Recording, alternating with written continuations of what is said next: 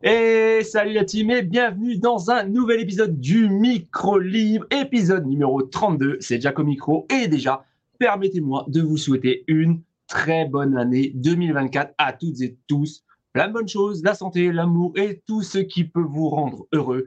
Et comme à chaque fois, ils me font le plaisir d'être avec moi. Mon collègue, donc on va commencer par celui qui entend le loup, le renard et la belette. Mon cher Guigui, comment vas-tu? Et bonne année à toi Bonne année à toi aussi, Jack. Merci. Salut à tous. Euh, bah, salut aux viewers qui nous regardent et je salue notre invité. eh ben, quelle excellente transition. Vous savez, dans le micro libre, on adore avoir des invités et on adore les cousins du Québec que l'on salue. Un autre membre de la grande famille de RDS, promis, on n'est pas sponsorisé.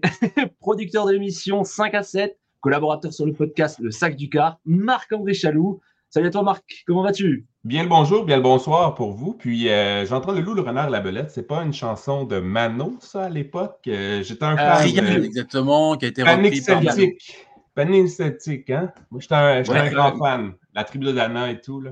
Je la connais par cœur, la tribu de Dana, je pense. Je pourrais vous la chanter. Vas-y, bah, tu vas nous le faire maintenant, hein. Le vent souffle sur la plaine. De la Bretagne armoricaine, jette un dernier regard sur ma femme, mon fils, c'est mon domaine. Hakim, le fils Hakim, du forgeron, est venu me chercher. Les druides ont décidé de mener le combat dans la vallée. Bref. on est aussi des mélomanes. Ouais. On peut aimer le foot américain et aimer la belle musique. Exactement. Des fans de musique, de tout ce que vous voulez. Est-ce que, je sais pas, il y a, peut-être, euh, ça fait longtemps que Mano, je sais pas s'ils ont sorti d'autres albums depuis. ils ont fait un deuxième, je crois, mais euh, si, ils ont fait un autre, je crois. Mais, euh, voilà. Je me souviens de. Ça, ça avait joué beaucoup Panic Celtics chez moi. Mm. mon âge. Ah, pareil, t'inquiète, je te rassure. à 25 ans déjà. Oh mon dieu. Oh, boy. 98. Et, et salutations aussi à tous ceux qui nous écoutent. Alors, comme chaque fois, un gros programme en perspective. Bien évidemment, on va débriefer la week numéro 17. On aura une chronique libre spéciale puisque nous avons nous avons la chance d'avoir un producteur, donc on va s'intéresser à son métier et aux coulisses d'une émission. D'ailleurs, n'hésitez pas à nous poser, enfin, à poser déjà vos questions en avance et je me les relayerai. On poursuivra bien évidemment avec les news NFL qui nous ont marqué. Et cette semaine, vous vous en doutez, si vous suivez un minimum le calendrier, il n'y aura plus de Thursday Night. Mais on terminera un petit peu plus tôt, peut-être, avec Overtime. Alors d'ailleurs, Guillaume, j'espère que tu as préparé ton gage. Ah oui. Visiblement non. C'est vrai. Non, mais c'est bon, t'inquiète. Je vais le faire à l'arraché. Bon, allez. À la Seahawks. Messieurs, si vous êtes prêts, c'est parti pour le débrief. Et on va commencer par le match du samedi. Cowboys 20, Lions 19. Malgré les questions sur l'arbitrage, est-ce que l'on peut dire que la meilleure équipe a remporté le match? Allez, honneur à notre invité, Marc-André. Absolument, absolument. J'étais, euh, j'étais, euh, j'étais curieux de voir comment les Cowboys allaient sortir de ce match-là parce qu'il sortait d'une séquence, une vilaine séquence de, de défaites. Euh, puis écoute, euh, CD Lamb, ça a été un grand match pour lui. Puis Dak Prescott, ils ont répondu aux attentes. Le seul point peut-être euh, négatif ou point d'interrogation, c'est la, c'est la prestation du porteur de ballon Tony Pollard qui m'a, qui m'a quand même encore déçu. Là, en tant que, que, joueur fantasy, j'ai Tony Pollard dans mes formations cette année, puis ça n'a vraiment pas bien été. Et du côté des Lions, je trouve que c'est une occasion, si on comme tu dis, si on laisse de côté l'arbitrage ou, les, décisions de fin de match, je trouve que c'est une opportunité de rater, pour les Lions, puisqu'on on, s'en venait. On, avant ce match, on pouvait quand même euh, espérer euh, avoir le, le, le, bail au premier tour, avoir congé au premier tour éliminatoire. Puis on a euh, connu un match coup-ci, coup-ça. Donc pour moi, oui, la meilleure équipe a gagné. Mm-hmm. Et toi, mon Guigui, qu'est-ce que tu en as pensé de ce match? justesse, mais oui, oui, globalement, euh, voilà, les, les Cowboys sur leur base, hein, Sidi qui est euh, monstrueux cette, cette, cette saison. ils s'en ont fait eu d'un rien pour les Lions. On va, voilà, enfin, de l'arbitrage, hein, c'est très compliqué cette année. Donc, non, moi, je, je, suis, je, je, suis, assez d'accord avec ça. Les Cowboys, ils ont repris en plus la première place de la Div aux Eagles. Donc, ouais, la mhm. meilleure équipe à gagner. D'accord. Bah écoutez, on va attaquer du coup les matchs du dimanche et attaquons donc les matchs de 13h ou 19h selon le continent où vous vous trouvez. Texan 26, Titans 3. Est-ce qu'on peut dire vivement dimanche prochain pour les Titans? Tout simplement. ben pour les Titans, euh, ouais, les Titans, ben c'est pas une, une, saison à oublier. On commence à se faire vieillissant. On a vu que Ryan Tannehill, c'était plus le corps qu'il était. Derrick Henry, on, on, pensait qu'il était éternel, Derrick Henry, mais il commence à ralentir. Je pense que c'est le début de la fin pour lui. Et du côté des Texans, ça c'est intéressant. On est à une victoire seulement d'une participation en éliminatoire. Ça c'est une formation qui avait une fiche de 3 victoires et 13 défaites la saison dernière. Et on est à une victoire. Il faut juste battre les Colts la semaine prochaine. Euh, du côté des Texans, j'ai bien hâte de voir si J. Stroud, lors du premier match contre les Colts, avait passé pour 384 verges. Donc, j'ai bien hâte de voir euh, si, euh, si les Texans vont se, comment que les Texans vont se comporter contre les Colts. La défense joue mieux du côté des Texans. On a effectué six sacs sur les quarts des Titans la semaine dernière. Donc, j'ai hâte de voir. mais oui, les Titans, c'est le début de la fin et les Texans, c'est tout le contraire. Hein. C'est une équipe en pleine ascension en ce moment. Ouais, complètement. L'équipe et toi, et toi, Il y a Will Anderson qui monte en puissance derrière. Euh. Ouais, mais j'aimerais bien que les Texans se qualifient. Mais après, c'est vrai que les Colts, ils ont fait quand même une belle saison. Hein. Donc, euh, voilà, il y en a un des deux qui ne va pas y aller. Ça va être un peu crève-cœur, mais bon, écoute. Ouais, ça fait. C'est une des visions les plus surprenantes de, de l'année. Euh, est-ce que vous avez autre chose à dire Est-ce que vous avez autre chose à dire sur ce match ou est-ce qu'on passe au, suivant? Ouais, on va passer au suivant. Allez, match suivant, ça n'a pas eu beaucoup plus de suspense. Bears 37, Falcons 17. Nouveau match à sens unique entre des focaux onches livres et une défense de Chicago qui continue de reprendre du poil de la bête. Encore une fois, quatre passes interceptées, s'il vous plaît. Les gars, est-ce que Chicago, est-ce que c'est vraiment Chicago qui a gagné? Enfin, la défense de Chicago qui a gagné ou est-ce que c'est les Falcons qui se tirent encore une fois le balle dans le pied? Qu'est-ce que t'en penses, Marc-André? Écoutez, euh, je pense que, que les Bears ont vraiment gagné. la question qui est intéressante de ce match-là, qui est intéressante dans ce match-là, c'est euh, qu'est-ce qu'on va faire avec Justin Fields? Parce que euh, là, les Bears se sont assurés du premier, d'avoir le premier choix au prochain repêchage avec la défaite des, des Panthers, parce qu'on se souvient qu'ils ont le choix des Panthers dans la transaction de Bryce Young. Donc, j'ai bien hâte de voir ce qu'on va penser. Est-ce qu'on Ici, on parle de Caleb Williams. On dit que c'est un talent générationnel, que c'est un carrière exceptionnel. Est-ce qu'on va passer euh, par-dessus. Exactement. Est-ce qu'on va passer par-dessus Caleb Williams du côté des Bears ou est-ce qu'on va échanger Justin Fields? Parce qu'on a vu euh, par moment, Justin Fields, il est un corps assez, assez exceptionnel. En tout cas, le dimanche dernier, il avait vraiment l'air d'un quart de la NFL. Ses passes étaient précises. Il, peut, il y, a, une double menace aussi. Il peut courir au sol. On peut le voir au niveau fantasy. Il est très payant, Justin Fields. Quand, mais c'est pas le meilleur passeur, mais fantasy, il est très payant. Donc, j'ai bien hâte de voir ce qu'on va faire. Est-ce qu'on va, est qu'on va se départir de Justin Fields ou on, va aller opter pour Caleb Williams ou, si on va opter pour un peut-être un receveur, un Marvin Harrison, euh, puis on va garder Justin Fields, ce sera une décision intéressante. Et pour les Falcons, ben, c'est une occasion ratée pour eux autres aussi. Mais tout n'est pas joué. On doit gagner la semaine prochaine. Mais cette division-là est vraiment intéressante. Euh, cette division médiocre du sud de, l'américaine, euh, de la nationale, pardon. J'ai bien hâte de voir euh, pour les Falcons pour la suite des choses. Mais oui, c'était une performance décevante. Et toi, Guigui, alors, qu'est-ce que tu en as pensé là? Bears Falcons bah, je vois les, les Bears qui montrent un meilleur visage. Bon, après, la fin de saison arrive, c'est dommage. Mais par rapport à ce que vient de dire Marc-André, moi, je pense que justement, je pense qu'il faut qu'il continue avec Justin Fields. Moi, je le trouve meilleur quand même, même si des fois, il a des absences, je trouve, au niveau mental. Je trouve que des fois, il a des petites absences. Je pense que justement, il faut lui coller un Marvin Harrison. Et là, je pense qu'on va peut-être voir un nouveau Justin Fields. Mais bon, après, ça reste qu'un avis. Hein. Eh, on, on, salue Zinku. Bah, Mathieu, salut j'étais, désolé, j'étais malade pendant deux semaines, c'était une horreur, mais c'est pour ça aussi que j'ai pas pu être trop trop présent. Salut Hugo, salut Cœur d'Acier. bon, alors pour prendre sur le cas de Justin Fields, je n'interviens plus. J'avais prévu un plaidoyer parce qu'avec l'ami Joe, parce qu'il y a, il y a deux semaines, on s'est chicané pour, euh, sur ce problème-là, donc euh, je vais pas rentrer dans ce sujet. Pour moi, c'est un quarterback moyen. J'en dirai pas plus. De toute façon, je pense que l'année prochaine, ça s'améliore. La... s'améliore. Ouais. On est, on est quand même à l'endroit de Justin Fields. Il n'y a pas eu une énorme amélioration. Je ne sais pas si on peut passer. Si on croit du côté des Bears que c'est un talent générationnel, Callum Williams, moi, je ne passerai pas par-dessus. Après, mais tu sais, on disait pareil de Bryce Young, hein, puis on voit le, ah on voit le hein. euh, Bryce Young, pareil, tout premier tour de draft, talent intergénérationnel. Euh, Mais il est petit, Bryce Young. C'était ce qu'on lui reprochait. C'est un petit corps avec une petite stature. Euh, c'est sûr que là, comparé à, CJ Stroud, on dirait que les Panthers ont pigé le mauvais numéro, mais je veux dire, il y a des défauts. Tous les corps ont des défauts. Caleb Williams, ce qu'on a, on a pu constater, c'est qu'il est meilleur. Il est excellent contre les, les équipes non classées dans le top 25 dans la NCAA, mais contre les équipes classées top 25, c'est plus difficile. Donc, c'est peut-être aussi quelques drapeaux rouges à son égard également.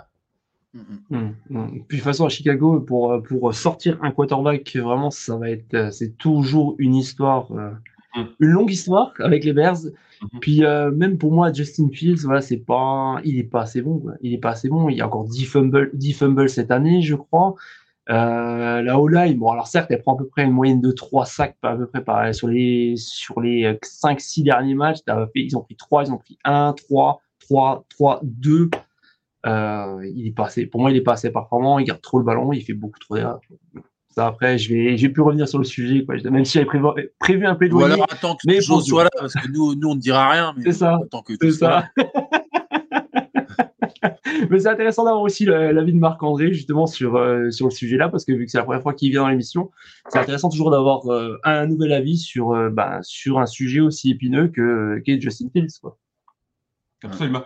Absolument. J'ai personnellement, je, je, pense pas que c'est un. Moi, je pense qu'on va repêcher un quart. Je pense qu'on va échanger Justin Fields. Où ce qui pourrait s'en aller? Il y, a des, il y, a des, équipes qui cherchent probablement des, des quarts. Peut-être, je pense aux Patriots de la Nouvelle-Angleterre, entre autres. Je crois qu'il y a les Broncos qui cherchent un QB aussi. Je crois. Les Broncos aussi, ça n'a pas l'expérience. Russell Wilson, euh, euh, bon, a pris fin d'une façon euh, assez abrupte hein, en fin de semaine. On a décidé de le, le clouer au banc.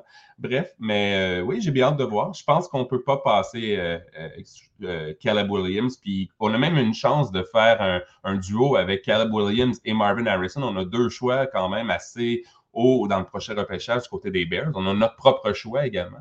Donc j'ai hâte de voir ce qu'on va faire la suite des choses. Mais pour moi, je pense que Justin Fields, ses jours sont comptés à Chicago. Ouais, je crois. Bah, Match suivant, les Ravens 56, mes ce que je voyais au Super Bowl 19. Va falloir envisager que Lamar Jackson puisse être peut-être un candidat. Hein, les gars, depuis un mois je vous le dis. Il vient, de, gagner le titre de joueur par excellence de MVP euh, avec ce match-là. Je suis convaincu. Tu sais que de la, week, de la week 16 à la week 17, ils ont perdu qu'un match contre les Browns en menant de 15 points. Imagine l'équipe de fou. Quoi.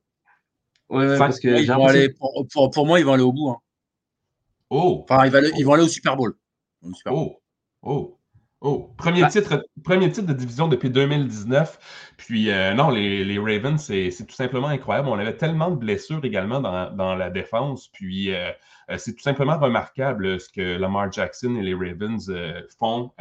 écoute, je ne l'avais pas vu venir du tout, ce pointage-là contre les Dolphins. Et les Dolphins, c'est encore une autre défaite contre une équipe qui a une fiche de plus de 500. Ça a été une, euh, une difficulté pour eux cette saison. Mais oui, les Ravens, euh, c'est des sérieux prétendants au Super Bowl, absolument. Je suis d'accord avec vous, les gars. Puis les, les Dolphins, perdent Bradley Chubb. Ça, c'est la grosse suite. il y a eu de la casse, il y a eu de la casse quand même. Hein. Mm-hmm, absolument alors, on a Zigou qui nous dit Je crois qu'on ne se rend pas compte à quel point le supporting cast de Fields était faible sur ces deux premières années et ça englobe coaching staff, cible et ligne offensive. On a déjà vu la rançon que l'on pouvait générer avec un first overall l'année dernière.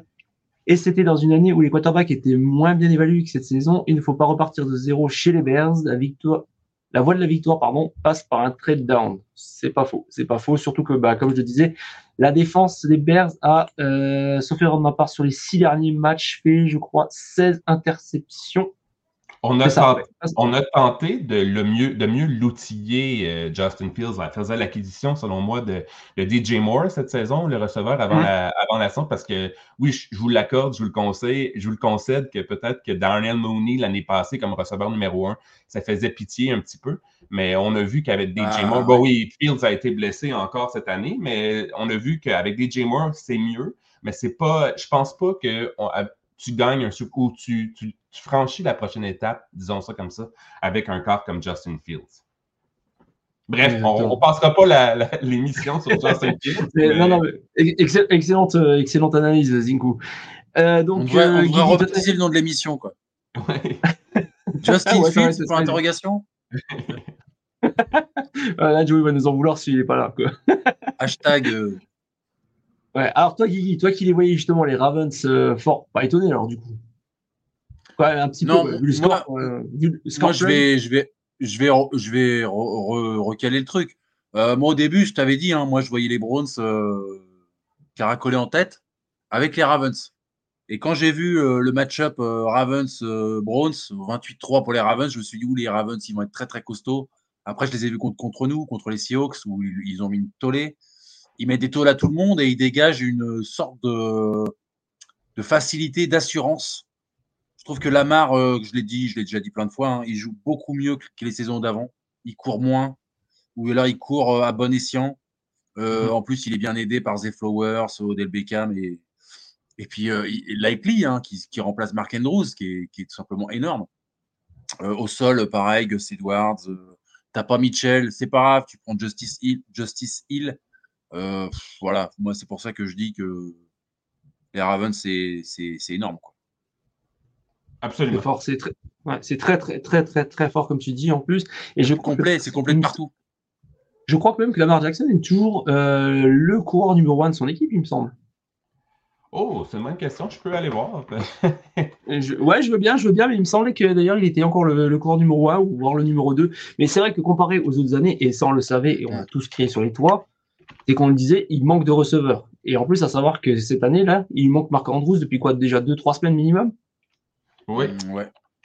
Donc euh, bah, ils, voilà, ont euh, ils ont Likely pour le remplacer et Likely, euh, il fait un super taf. quoi. Oui, il est le, meneur euh, au sol, euh, Lamar Jackson, pour les Ravens cette saison. 821 verges. Merci Marc-André. Non, mais c'est vrai, comme, comme, vous dites, les gars, euh, clairement, les Ravens, c'est au-dessus, c'est du Madden, c'est vraiment une équipe, en fait, que, vu ce que tu as pu voir la saison, voilà, c'est une machine de guerre qui est capable juste. Qui... La seule manière que je vois qu'ils se plantent, c'est en se plantant eux-mêmes, comme il avait fait, je crois que c'était contre les Browns. Mm Ouais, où ils mènent de 14 et ils se font remonter, ouais. C'est une des rares fois où ils, ont, où ils se sont loupés et c'est en fait c'est que à eux-mêmes quoi. Ils se le doivent que à eux-mêmes quoi. Ni plus ni moins. Ouais. Mais après il y a, y, a, y a, une interne dans ce match, mais sinon euh, les Browns avaient été bons sur ce match on est diversifié, je trouve, l'attaque aussi. Les receveurs de passe. Tu sais, on n'a pas de, vedette. Odell Beckham n'est plus une vedette, selon moi. Il n'est plus le joueur qu'il était. Mais on a, on a la recrue Flowers qui a connu des bons moments, mais aussi des moins bons moments. Il y a eu des, semaines où il était ben, complètement invisible dans cette attaque-là. Mais euh, Likely fait de l'excellent travail. Vous, en avez parlé en, l'absence de, Andrews. On a même Rashad Bateman. On a, on a Beckham on a Flowers, mais tout part de Lamar Jackson. C'est pour ça que, selon moi, il mérite le titre de MVP de la Ligue parce que, euh, je veux dire, c'est des, des, receveurs qui, dans d'autres formations, seraient moyens, à mon, à mon avis. Puis Lamar Jackson euh, fait en sorte que ce talent-là, et, les, les, les joueurs par excellence, il faut que tu élèves les autres joueurs avec toi, puis c'est ce que Lamar Jackson fait, selon moi. D'accord. Euh, moi, je vous propose maintenant de passer au match suivant. Buccaneers 13, Saints 23. Euh, J'ai envie de dire, c'est la NFC Sud. Ah il y a une réputation à défendre et moi, je ne comprends plus rien à cette division. Messieurs, quelle est votre analyse de ce match? Parce que quand on regarde statistiquement parlant, vous savez que j'adore les stats. Euh, c'est la victoire aux Bucks. Sur les stats purs et durs, c'est la victoire aux Bucks. Enfin, moi, en tout cas, comme je l'ai interprété, ça serait comme ça. Mais vas-y, Marc-André, je vois que tu es prêt à débattre lorsqu'on pense que Baker Mayfield euh, fait comme deux, trois semaines que Baker Mayfield est tout simplement excellent, on pense que finalement, on parle même, on même de lui comme le plus beau retour dans la NFL cette année. Il connaît une performance comme ça, deux interceptions en première demi qui ont vraiment coulé l'équipe. On a seulement la défense des Saints, c'est ça qui a vraiment fait la différence. On a accordé seulement 44 verges à l'attaque des Buccaneers en première demi. Baker Mayfield a été tout simplement exécrable avec deux interceptions en première demi. Euh, on, a fait, on a forcé quatre revirements du côté de la défense des Saints. Donc, euh, oui, euh, je pensais que lorsqu'on pensait que les Buccaneers et Baker Mayfield avaient pris leur envol, bien, on a une performance du genre. évidemment, vous avez parlé de la NFC, la NFC Sud. c'est ça, la NFC Sud. on dirait qu'il n'y a personne qui veut s'emparer de cette division-là. Ah bon, écoute, on s'échange des politesses. Non, non, non, tu la veux Non, non, non, c'est bon, je te la laisse. bon, Guigui, dans cette terrible NFC Sud. Qu'est-ce que tu en as pensé? Euh, bah, déjà les Saints, euh, voilà, déjà ils gagnent un match parce que c'est vrai qu'on les attendait beaucoup beaucoup plus haut. Enfin moi je les attendais beaucoup plus haut vu, au vu du calendrier. Contre perf des Bucks quand même. Hein.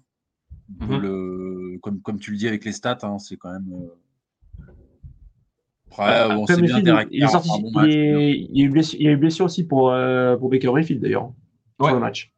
Il était blessé au coach, je crois. Mm -hmm. oh, il sera là. Oui, non, il sera là, il sera de retour, il sera de retour, euh, justement, on en parlera dans celui qui est dans la NFL. Euh, il sera bien de retour euh, pour le, pour le dernier match de la saison régulière. Match suivant, les Bills de Buffalo passent 27 face aux Patriots 21. Est-ce qu'on ne peut pas résumer simplement ce match par les Bills ont évité le piège? Exact. Mais ça n'a pas été facile.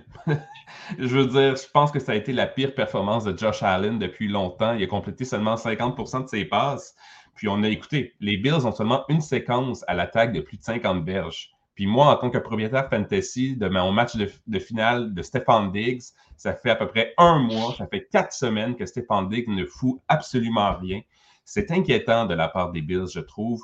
On a la chance de mettre la main sur le titre dans l'Est de l'Américaine lors du prochain match contre les Dolphins, mais ça, pour moi, ça n'augure rien de bon. J'ai encore plein de points d'interrogation au niveau euh, des Bills, au niveau de l'attaque et, et, au niveau de la défense aussi, même si la défense est quand même illustrée lors du dernier match. Et toi, Guy, qu'est-ce que tu en as pensé de ce match? Ouais, les Bills, pas rassurants, mais bon, euh, l'essentiel est là. Donc, euh, j'espère que, enfin, qu'ils vont, il va y avoir un beau match contre les Dolphins semaine prochaine. Parce que là, c'est vrai que c'était un peu poussif. Euh, comme, euh, comme a dit Marc-André, euh, Diggs, on ne le voit plus du tout, alors que c'était leur, bah, c'était leur numéro 1 on a décidé de courir davantage depuis quelques semaines avec James Cook, c'était beau. Avec James Cook, Puis on n'a pas été, ça a été très moyen encore. Hein. James Cook euh, a été un peu plus effacé encore dans ce match. C'est un peu incompréhensible parce que euh, les Patriots, c'est pas une grosse attaque, c'est pas une grosse équipe. Ils ont une bonne défense, mais c'est pas une grosse équipe. Je m'aurais attendu à ce pointage, à un pointage beaucoup plus élevé en faveur des Bills. Mmh. Et surtout quand tu vois, tu disais Josh Allen 50%, donc il y a 15 sur 30, 169 yards, 0 touchdown, 1 interception, et Bailey Zappi, il y a 16 sur 26, 209, 0 touchdown, mais 3 interceptions. Quoi. En fait, ça s'est joué sur les erreurs des Patriots, ce match. Exactement, exactement c'est les revirements. Puis, euh, mais c'est ça. Moi, pour moi, euh, j'ai beaucoup d'amis en plus autour de moi qui sont fans des Bills. Puis à chaque.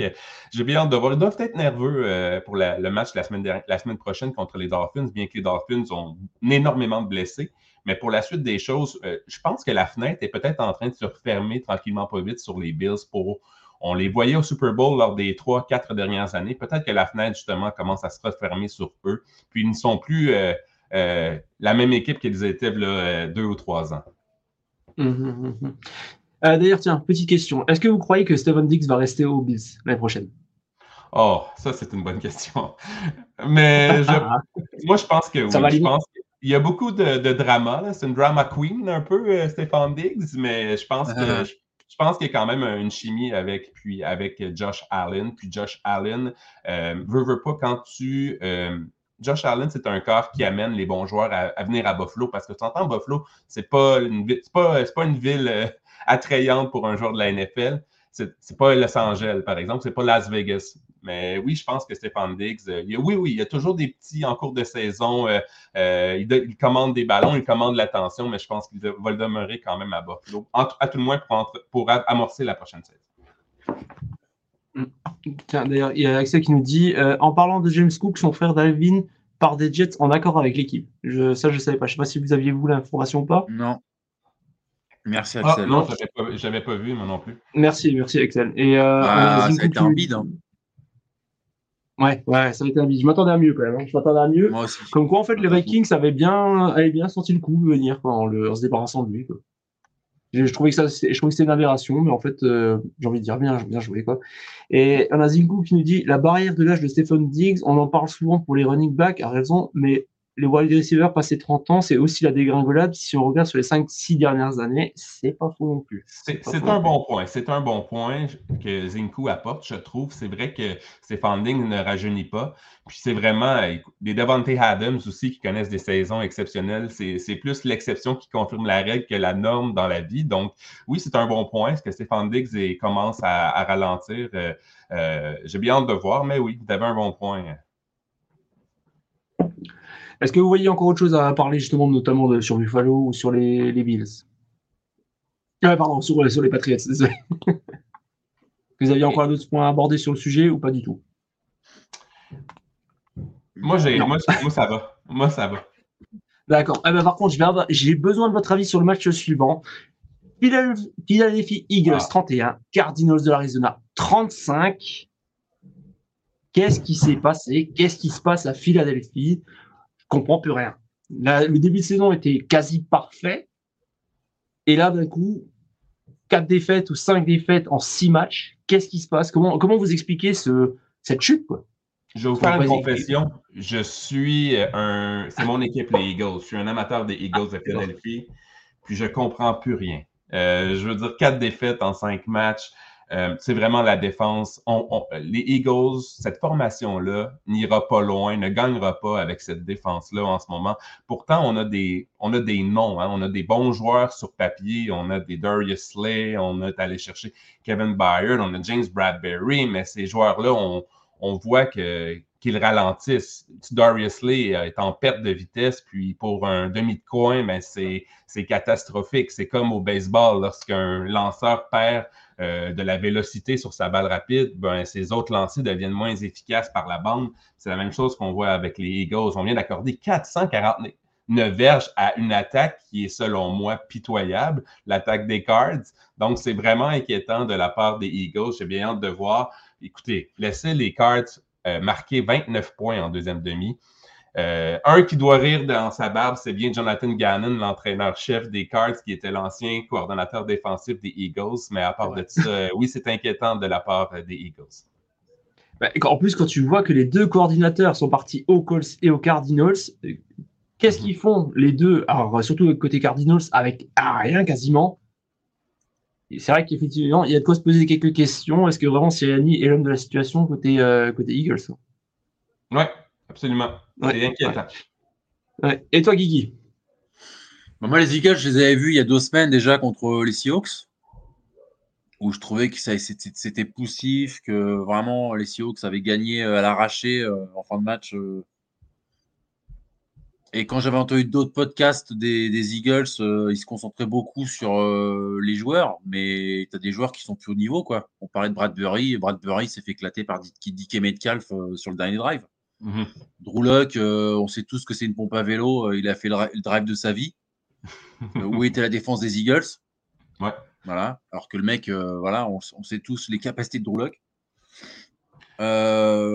ouais, une équipe très inquiétante pour moi, les, Eagles. la semaine dernière, ils se sauvent. voilà, ils auraient pu aller en prolongation contre les Giants. Et puis là, contre les Cards, là, c'était la débandade. Alors que tu mènes au score, tu as le match en main, puis tu arrives à le perdre. Donc, je pense que c'est peut-être le mental. Je pense que, tu vois, à force d'avoir peut-être battu des équipes comme les Chiefs, euh, ils se sont peut-être emballés, ils ont cru aller plus vite. Et puis, en fait, après, c'était retour sur terre. Hein. Après, tu joues euh, les Niners, euh, grosse tôle. tu joues je sais plus qui, tu te reprends une tôle. Les Cowboys, tu te prends une tôle. Bon, bah voilà, là, ils sont, ils sont dans le dur. J'espère qu'ils vont avoir un seed. parce que normalement, ils vont être seed. Non, ah non, ils vont être seed 5 là, du coup. Mm-hmm. Ils seront probablement sur la route euh, pour la durée des éliminatoires. Euh, avant ce drive, Arnaud, avant ce drive, avant ce drive, c'était une pompe à vélo. Tu sais très bien que maintenant, depuis ce drive, euh, voilà, j'ai son poster à côté de Deschon sous mon lit, c'est bien.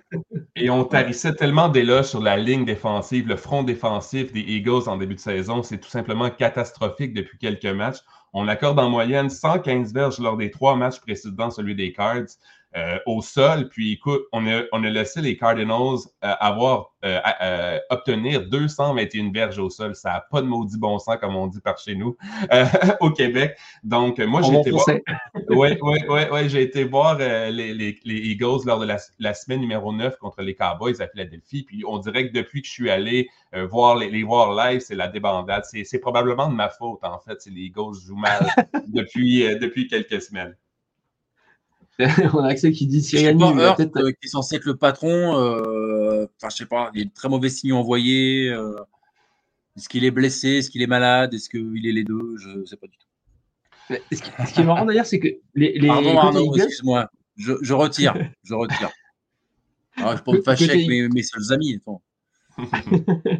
Ce qui est assez rigolo, par contre, côté Eagles, c'est qu'en fait, en début de saison, on les voyait gagner, mais en fait, il y a un truc qui, tout le monde se posait la question, personne n'était convaincu que ce soit les fans des Eagles ou, même nous. On les voyait gagner, mais on se dit merde, il manque un truc quoi. Il manque un truc par rapport à l'année dernière. Alors, on, sait que l'année dernière, il pouvait pas, il pouvait pas renouveler euh, l'expérience défensive, euh, toute la chance et tout, tout ce qu'il avait fait, parce que c'est vrai que l'année dernière, c'était sur des, c'était stratosphérique en défensivement parlant. Tu peux pas faire deux saisons comme ça. normalement non, en tout cas, c'est impossible à faire ou quasiment pas. Mais chuter à ce point-là, parce que là, je suis en train de, je suis en train de regarder les stats. Euh, sur les points, ils sont 29e. Sur le total de yards par match, 23e, 28e contre la passe, 11e sur, euh, contre la course en termes de yards, 15e sur les sacs et 25e sur les interceptions. C'est, euh, comparé à l'année dernière, c'est assez affligeant et c'est intéressant quand même de voir à quel point ça a chuté. Alors que certes, il y a eu de la perte, mais pas à ce point-là non plus. Quoi. Je sais pas qu'est-ce que tu en penses justement, Marc-André, toi qui es justement fan de, de Philly. Quoi. Ben, en début de saison, les Eagles gagnaient, puis comme c'est un bon point que tu apportes, euh, on, se disait toujours, ouais, mais Jalen Hurts, on dirait que l'attaque n'a pas fonctionné, pas ne fonctionnait pas à plein régime. Puis on, a subi une défaite contre les Jets, rappelez-vous, les Jets de New York euh, lors de la semaine. Euh, puis là, on s'est dit, bon, OK, les Eagles, on a joué avec le, feu, on va pouvoir se dégonfler, on avait la tête enflée peut-être, on va pouvoir euh, trouver des façons euh, de travailler sur des aspects qui ont mal, euh, qui ont mal fonctionné dans ce match-là. Mais finalement, depuis, c'est depuis, c'est justement, c'est, j'ai bien hâte de voir. C'est pas tant l'attaque. Jalen Hurts c'est probablement pas au, sommet de sa forme en ce moment. Moi, je pense mm. qu'il est blessé, mais ça, on le saura jamais. Mais, c'est vraiment la défense qui est, qui est névralgique en ce moment. C'est ça qui, qui cause la perte des Eagles. Parce que justement, tu perds Mike Sanders pour mettre DeAndre Swift, tu vois, c'est pas con. Non. Et en plus, tu fais une draft super où tu arrives à avoir euh, Jalen Carter et Nolan Smith. Bon, bah voilà, tu vois, là, c'est. Moi, j'aurais bien aimé les avoir aussi Hawks, par exemple. Donc, euh, il y avait tout pour être bien. Et je sais pas, est-ce que c'est est -ce que c'est mental? Est-ce que c'est. Euh, après, mon ami ah, Arnaud, là, qui est dans le chat, lui dit qu'ils sont, ils sont surcotés. Il le dit déjà depuis longtemps. Est-ce qu'il arrive, arrive, à la fin du, à la fin de la route Je sais pas. Euh, vas-y, Marc-André. Oh, mais je ne sais pas s'ils sont euh, surcotés, mais il y a toujours quelque chose qui semble manquer. Mais on a, on a c'est comme, euh, comme un, ami qui a, ici au Québec, on dit quelqu'un a un bon fond. L'intérieur, il, y a des bonnes intentions derrière tout ça. Je pense que les Eagles, ils ont des bons éléments, mais il y a quelque chose, c'est spécialement en défense, comme je dis, les vétérans ralentissent, puis on n'a pas les secondaires sont vraiment ordinaires du côté des Eagles. Et là, si le front défensif ne connaît pas de match exceptionnel, ben on voit ça donne ce que ça a donné contre les Cardinals de l'Arizona en fin de semaine. Carla Murray a connu son meilleur match de la saison. Euh, il avait l'air des, airs de Lamar Jackson par moment contre les Eagles. Mais oui, euh, c'est vraiment tout part de la défense et du front défensif. pour que les Eagles connaissent du succès en éliminatoire, ça va partir du front défensif. Si le front défensif connaît d'autres ratés ou d'autres journées difficiles, ben, les Eagles n'ont absolument aucune chance d'avancer en éliminatoire. Euh, on a accès qui nous dit Siriani a eu la tête qui a gonflé comme un ballon de foot et surtout où est la défense de Philly? Alors euh, Zinkou qui nous dit qu'est-ce qui se passe? Comme pour les Vikings l'année dernière, même si les Eagles ont un meilleur effectif, on voit que gagner des matchs dans la dernière minute n'est pas un talent mais que la chance tourne à un moment donné. Euh, je remonte vite dans vos messages. Et alors, toujours Zinku. Et aussi, par contre, les Cards, mais de manière globale, le coaching staff offensif manque clairement d'imagination. Le play call est si ennuyeux et rébarbatif. Euh, je j'ai rien d'autre. Dans, dans, le cas des cards, c'est un manque de talent, je pense, tout simplement. On n'a pas oui, vraiment, oui, oui, vraiment le talent qui manque à des positions clés. On n'a pas de bon. On a Callum Murray, on a James Conner qui est un vétéran, mais on n'a pas. Euh, Marquise Brown a connu une saison exécrable quand il jouait. Il ne jouait pas souvent. Et on a repêché Michael, Jackson, Michael Wilson qui connaît. Ce ne sera, pas un, sera pas un receveur de concession. Fait qu'on a vraiment besoin du côté des cards. Oui, la sélection de jeu peut être euh, ennuyeuse, mais on a quand même besoin d'une infusion de talent, selon moi, du côté des cards. Mm. Et pourtant, je trouve qu'ils il déméritent rarement. Quoi. Parce qu'on leur avait tous annoncé pire équipe de la ligue en, et tout. Et au final, en fait, bah, mine de rien, ils se battent et ils sont mm-hmm. loin d'être ridicules. Limite, je les mettrais peut-être 9e. Quoi. Donc, euh, mais je les pas, pas aussi mauvais que, que leur bilan euh, ne les affiche. Quoi. Mm. Euh, tiens, on a accès qui nous dit question très con, mais à part le, le touche-push quelle action offensive vous avez en tête quand, vous quand on vous parle Eagles? Bah, Marc-André.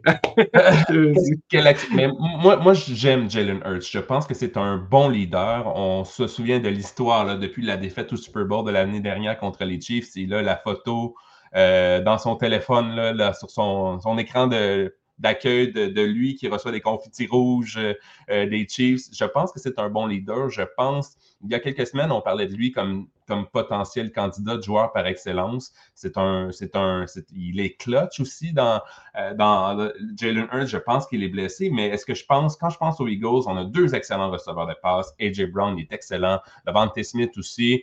Euh, mm. Je pense à, des longues passes. On n'étire pas les défenses, on n'a pas de long jeu. AJ Brown est assez invisible, merci, depuis trois semaines n'a pas inscrit de toucher depuis quelques semaines. Je ne l'ai pas devant moi, mais je pense que ça fait un bon deux, trois semaines qu'il n'a pas inscrit de toucher à Jay Brown. Donc, oui, les Eagles, on a du talent du côté des Eagles. C'est pas ça qui manque comparé aux Cards, mais c'est juste, ça ne clique pas en ce moment, selon moi. D'accord. Euh, bon, on va passer à un autre sujet. Jaguars de Jacksonville, 26. Panthers, 0. Euh, j'ai l'impression que côté Panthers, avec ou sans coach intérimaire ou non, il n'y a pas de grande nouveauté. Côté Jaguars, on s'est un peu peut-être euh, soulagé, sur... Mm. enfin rassuré? Ah, bah oui. on s'est rassuré après trois défaites, quoi. Donc, euh, voilà, j'ai envie de dire la logique a été respectée. Les Panthers, euh, voilà, ils ont fait une saison catastrophique. voilà, les meilleurs ont gagné. Rassurer, je ne sais pas. On a quand même. C'est vrai qu'on a battu une force offensive qui est celle des Panthers de la Caroline. Non, c'est une blague. Mais euh, je ne sais pas. Je pense qu'il y a quelque chose qui manque. Trevor Lawrence ne connaît pas une grande saison. Puis c'est.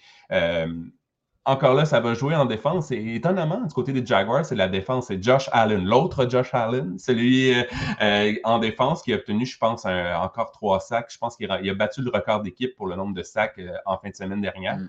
Mais Trevor Lawrence, on, a des, on connaît des ratés. L'addition, l'ajout de, Calvin Ridley, ça n'a pas porté fruit ou comme on s'en attendait du côté des Jaguars. Donc, j'ai bien hâte de voir pour la suite. C'est sûr qu'on joue dans une division qui est quand même assez, assez faible. Euh, avec une victoire la, semaine prochaine, on va s'assurer du titre, je pense, dans, le sud de l'américaine. Mais oui, moi, je me. C'est pas une équipe. J'ai encore beaucoup de points d'interrogation euh, envers les Jaguars de, pour de mon côté. Ah, j'en ai même plus qu'en début de saison, quoi, avec les Jaguars. je, pensais, que Trevor Lawrence était un quart de concession, puis je ne le sais pas finalement. Seulement 19 passes de toucher, je crois, cette saison, 12 interceptions. Ne joue pas contre, comme un. il, était, il, était, si bon à l'université à Clemson.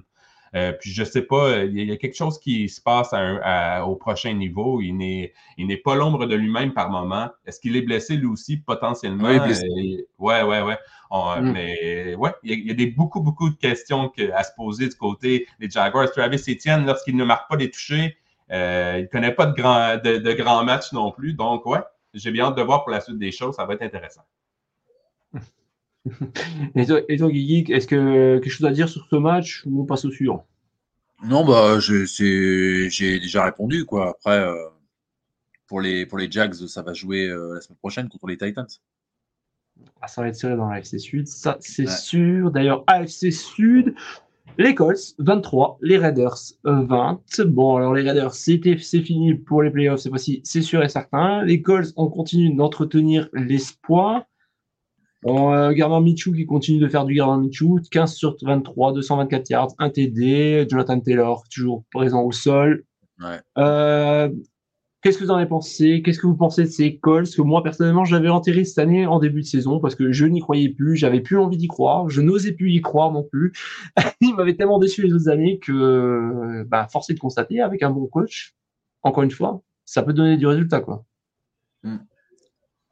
Il faut avec Jonathan Taylor, euh, qui était au début, qui était pas, qui était plus ou moins euh, tradé, ou du moins on essayait de le trader, qui là revient bien, et puis on voit qu'ils ont fait une, ils ont bien fait de le garder. Jonathan Taylor, c'est en forme, c'est voilà, c'est un top 5, top 10 running.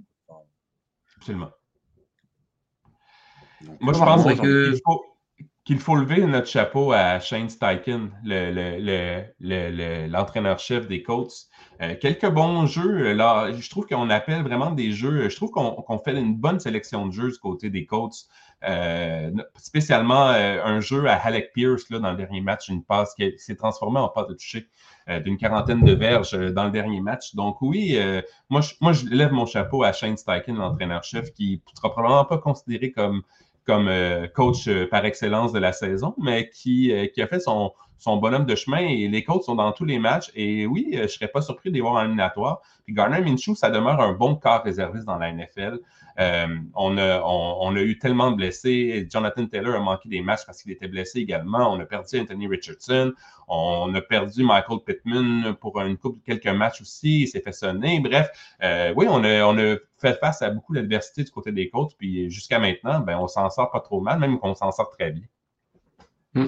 D'ailleurs, côté Colts, pour la saison prochaine, vous êtes GM, vous êtes coach. Qu'est-ce que vous faites?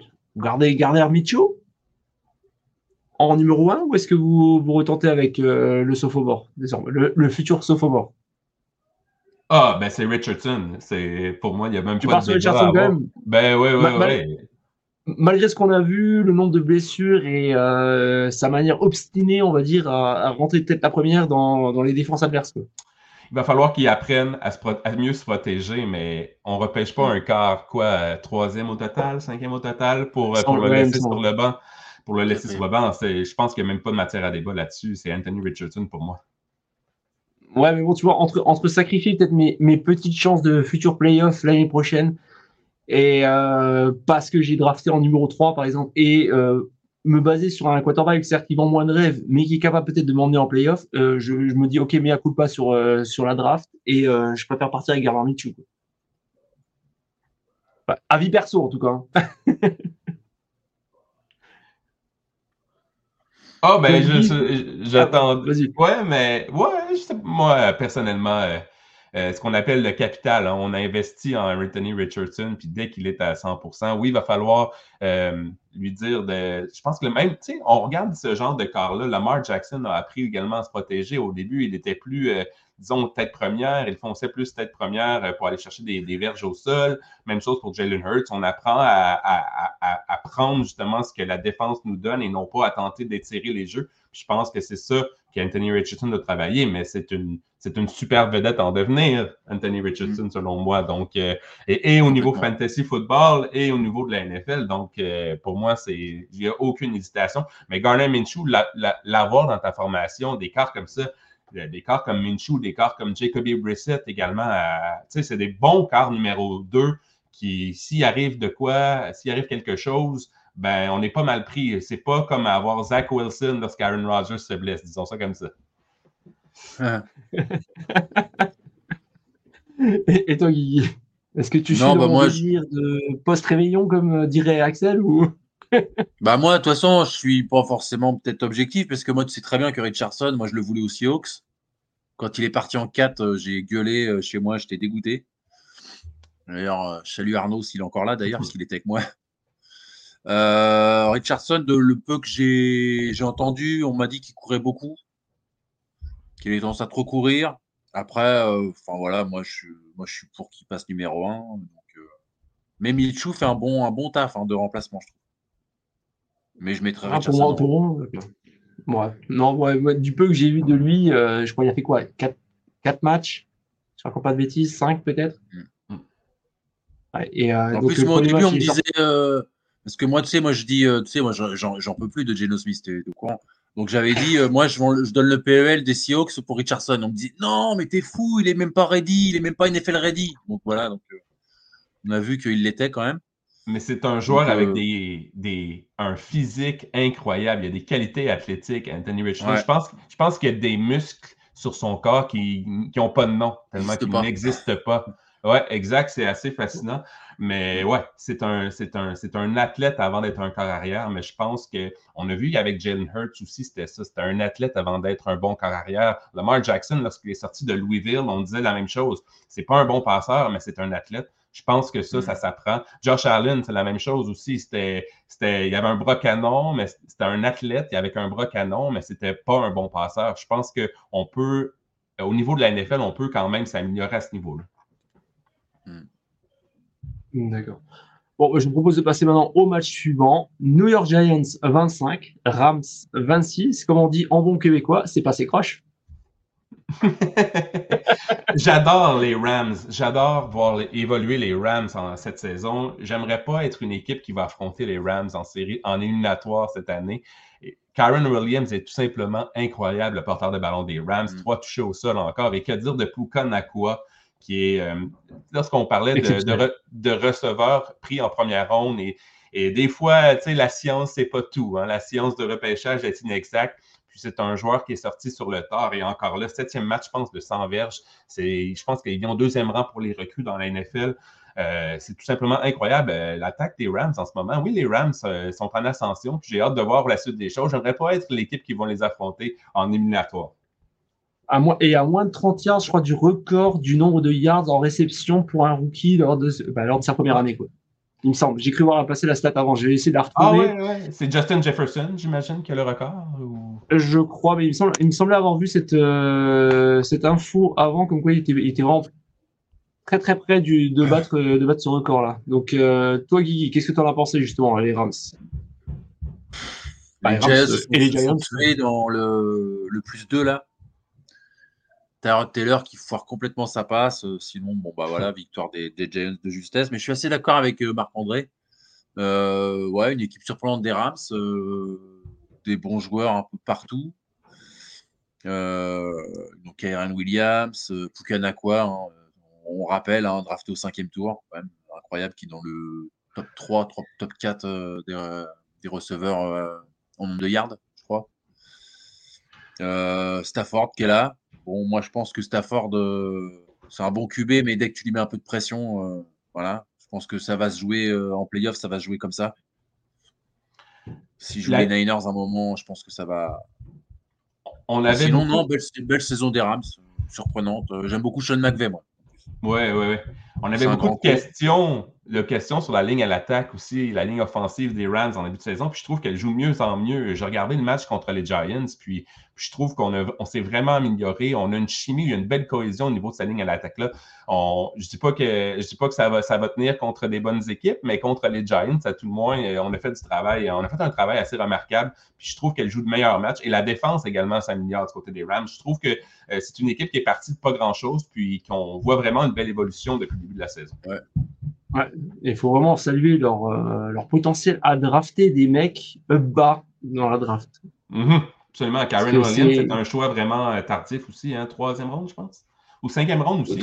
Cinquième, je crois. Cinquième, il me semble aussi. Quoi. C'est assez hallucinant. Quoi. Ils, ils, draftent rarement haut, mais quand ils draftent bas, ils arrivent vraiment à te sortir des, des gars. C'est impressionnant. Et je confirme Pukanakwa. Alors, selon TD Actu, que j'ai lu ce matin, euh, il n'est plus qu'à 29 yards du record de yards réceptionnés par un rookie. Euh, la marque actuelle est de 1473 yards et toujours détenue par un certain Bill Groman wide, oh. receiver des Oilers et date de 1960. J'étais pas né. J'étais pas né. non plus. Moi non plus. je sais pas c'est qui. Personne n'était né. Hein. Non, je sais pas c'est qui. Je je sais pas non plus. ah bah. Euh, côté Giants, et côté Giants, du coup, un, petit mot, parce que c'était Tyrod Taylor, le, le, quarterback titulaire, 27 sur 41, 319, 319 yards. Qu'est-ce que vous en avez pensé? Bah, il chie la victoire euh, sur une passe de merde. Sur Saquon Barclay où il est tout seul et il lui met, il dans le dos. Euh, j'aurais dit qu'il avait fait un bon match, mais là, il, voilà, il fait perdre son, équipe sur, ce jeu-là. Hein, Les Giants, on aurait dû batailler pour le premier choix repêchage. Puis là, on a eu l'effet Tommy DeVito qui, qui, qui, est venu contrecarrer nos plans, qui est allé remporter, je pense, deux matchs. Là. Donc, euh, euh, oui, encore, on a trouvé des façons de perdre. C'est ça qu'on veut, au bout du compte, du côté des Giants. Mais, euh, ouais, une saison un peu. c'est décevant du côté des Giants parce que lorsqu'on a vu que la, la chute, lorsqu'on était en train de chuter, on aurait dû, on aurait dû laisser, c'est ça, penser à l'année prochaine. Mais on continue de se battre. Saquon Barkley est, la seule étoile de cette équipe-là. Sans, ça aussi, c'est un problème. On a, on a, mm. on je parlais de manque de talent. C'est une autre équipe, les Giants, qui manque de talent. Et on n'a pas de corps arrière. Même si Daniel Jones serait là, je ne pense pas qu'on aurait un meilleur sort euh, avec Daniel Jones au poste de corps. Non, non, pitié, pitié, non. Allez, on passe au match suivant. Les 49ers 27, les Commanders 10. Victoire logique, mm-hmm. revue d'effectifs. Est-ce que vous avez quelque chose à dire? On passe directement au match suivant. Bah, seed 1 pour euh, les 49ers, ils sont assurés. Donc, euh, voilà. Ça, va donner l'occasion. Ça va donner l'occasion de reposer Christian McCaffrey pour deux semaines également, qui, a quitté le match, je pense, euh, légèrement blessé. Puis pour mm. ceux qui font des, des fan duel ou des, des daily fantasy, la semaine prochaine, Elijah Mitchell est un joueur à surveiller puisqu'il va avoir le, champ arrière à lui avec Jordan Mason. Donc, pour ceux qui font des, FanDuel, DraftKings, ces choses-là, là, DFS qu'on dit en anglais, euh, euh, fantasy quoi, hebdomadaire ou quotidien, peu importe. Mais euh, j'ai bien hâte de voir. oui, oui, oui. Les 49ers, ça demeure pour moi l'équipe à battre dans l'association nationale. C'est la meilleure équipe de l'association nationale, selon moi. Oui, monsieur. Allez, match suivant. Les Steelers 30, les Seahawks 23. Ben, je vais commencer par Guigui, obligatoire. Guigui, les Steelers qui marquent deux fois de suite 30 points. Qu'est-ce qui se passe à Seattle? Est-ce qu'on, est-ce que tu crois encore à un potentiel playoff pour vous? Qu'est-ce qui se passe à Seattle? Bah écoute, euh, on est nul en défense, tout simplement. Il faut pas, faut appeler un chat un chat. Euh, t'as un mec comme Jordan Brooks euh, qui tient tant bien que mal la baraque et puis bah, quand il est pas là, on voit, le, la catastrophe en fait. Franchement, Pete Carroll, c'est un génie. Après, moi, pour moi, il n'y avait, pas, y avait pas match. Au fur et à mesure du match, tu voyais que les Steelers méritaient leur, euh, leur victoire. En plus, tu as notre génie, euh, euh, notre génie Geno, qui, au moment où il faut relancer le match, tape un fumble sur la première action. Donc, évidemment, balle aux Steelers et puis bah, 30, à, 30 à 20. Donc, difficile de gagner dans ces conditions-là pour abattre les cartes pour jouer un play pour jouer une place en une place en playoff mais est-ce que c'est utile de la jouer? Alors que tu sais que tu n'as pas de défense que tu vas jouer des grosses équipes qui vont te, qui vont ruiner au sol. Moi je suis pas je suis pas pour. Autant les dernières je trouvais ça marrant tu vois euh, les Lions qui ont battu les Packers qualifient comme ça. Autant là faut plein de concours de circonstances euh, voilà faut mieux faire fin de saison à, regret hein, parce que tu sais très bien que j'aime cette équipe. Mais voilà n'a pas le niveau en défense. Euh, un peu meilleur en attaque quand même, mais voilà, après. Les Steelers ont été meilleurs. Victoire méritée. On s'est fait piétiner au sol du côté des Seahawks contre, euh, contre euh, les Steelers. Puis Najee Harris, c'est un porteur de ballon physique, mais ce n'est pas un porteur de ballon rapide. Un porteur de ballon rapide. Donc, ça, ça a été une surprise pour moi. Puis, est-ce qu'on est t'en vois d'avoir une controverse d'écart du côté des Steelers à Pittsburgh, mais Son Rudolph a quand même été bon. Est-ce est-ce qu'on va continuer d'y aller avec lui qui est le qui est, qui est, le, qui est le car chaud en ce moment du côté des Steelers lorsque Kenny Pickett sera en mesure de rester? Ça, ça demeure un bon débat. Puis j'ai bien hâte de voir la suite des choses. Mais c'est ça la NFL. Qui a cru qu'on aurait peut-être un potentiel affrontement éliminatoire entre, entre Mason Rudolph ou un Joe Flacco? C'est ça, la NFL. en 2023. 2024 maintenant. Comme un Cop the Year, hein, de toute façon, mon avis, Joe Flacco. oui, il y a des chances, il y a des chances, justement, on avait, hein. parlé. Non, mais c'est vrai qu'en plus, et Nadjaris, justement, 122 euh, yards, j'ai vu la stat avant. Nadjaris, 27 portées, moyenne de 4-5. 122 yards. Je l'ai rarement vu aussi prolifique cette saison, voire même bah sur les saisons bah, précédentes. Hein. la défense de merde, tu m'étonnes. C'est catastrophique. Moi, je te jure, j'étais. Euh, après, on, connaît, hein, on connaît cette équipe. Évidemment, on l'avait plus ou moins dit dans Good Night Seattle, mais euh, voilà, quand t'as pas un mec comme Brooks qui tient la baraque, euh, tu peux rien faire. Mm. Et en plus, tes, mm. corners sont, sont euh, au fond des chiottes aussi. Artie Burns, Trey Brown, tout ça, c'est. Déjà, on a Adam, donc, on salue. Faudra mieux, recruter, faudra mieux recruter l'année prochaine, quoi. Puis acheter un, un edge, un edge rusher, drafter peut-être un edge rusher, voilà, parce que et un QB, hein, évidemment. Parce que la tertiaire est jeune du côté des Seahawks. On a des bons éléments. On a, bien repêché à ce niveau-là, mais on dirait que ça a bien commencé en début de saison. Puis il y a quelque chose qui manque depuis, euh, depuis je te dirais même la mi-saison. On est devenu euh, un, gruyère. On a des trous, puis on ne sait pas. Euh, c'est étonnant de voir à quel point je pense qu'on devra faire du, changement au niveau du coaching staff en défense également du côté des Seahawks si on veut excéder dans le futur. Hmm.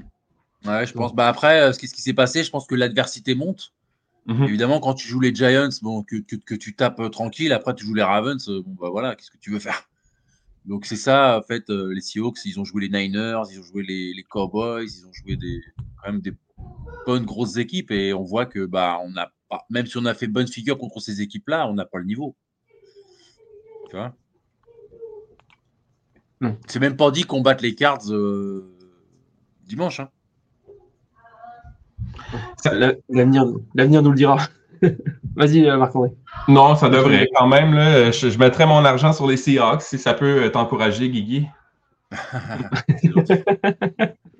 oh, économise quand même, c'est jamais. ok, c'est bon. moi, je trouve que par rapport à ce que vient de dire Mathieu dans son commentaire, euh, moi, je trouve pas que. Bon, bah, après, évidemment, hein, il il a pris, il a pris de l'âge, mais Bobby, il, est encore là, je trouve. Hein. Il fait encore le taf, vraiment qu'il est encore là. Même s'il est moins bon, euh, il est quand même. Euh, je ne sais pas, je... sais pas ce qu'en pense Mathieu. Ah, je ne savais pas, euh, je savais pas, les gars, vous n'avez pas le droit du DFS en Europe. Zinko, il nous écrit ça à droite. Là. Je ne savais pas que ça ne se rendait pas. des sites comme DraftKings ou FanDuel, je ne savais pas que ça ne se rendait pas du côté, de, l'autre côté de l'Atlantique. Ah, mais désolé. Je, non, pas de souci, je vais justement t'en parler après, mais j'attendais en fait qu'on ait fini les, les débriefs justement pour que tu nous en parles un peu, parce que pour ceux qui nous prennent en plein milieu, en fait, Marc-André est un grand fan de fantasy football, et d'ailleurs, euh, vous pouvez l'entendre euh, chaque semaine Oui, chaque semaine, sur la sac du corps. Ouais. Voilà, sur l'excellent podcast que, animé par Didier, qui est aussi membre de RDS et qui est analyste, et je peux vous dire que c'est que du bon. Donc euh, voilà. Match suivant, les Chiefs 25, les Bengals 17. Alors, est-ce qu'on peut dire enfin que les Chiefs nous ont rassurés ou pas du tout?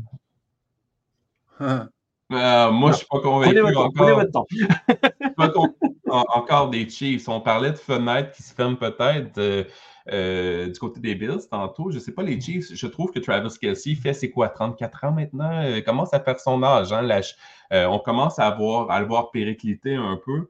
Ce qu'on a pu remarquer avec les Chiefs, est-ce que ce qui est encourageant, c'est l'utilisation d'Azaya Pacheco et du jeu au sol. Lorsqu'on on se rencontre depuis quelques semaines, lorsque Azaya Pacheco, 165 verges total, même on l'a utilisé dans le jeu aérien avec cette réception, on voit que c'est vraiment lui la bougie d'allumage des Chiefs.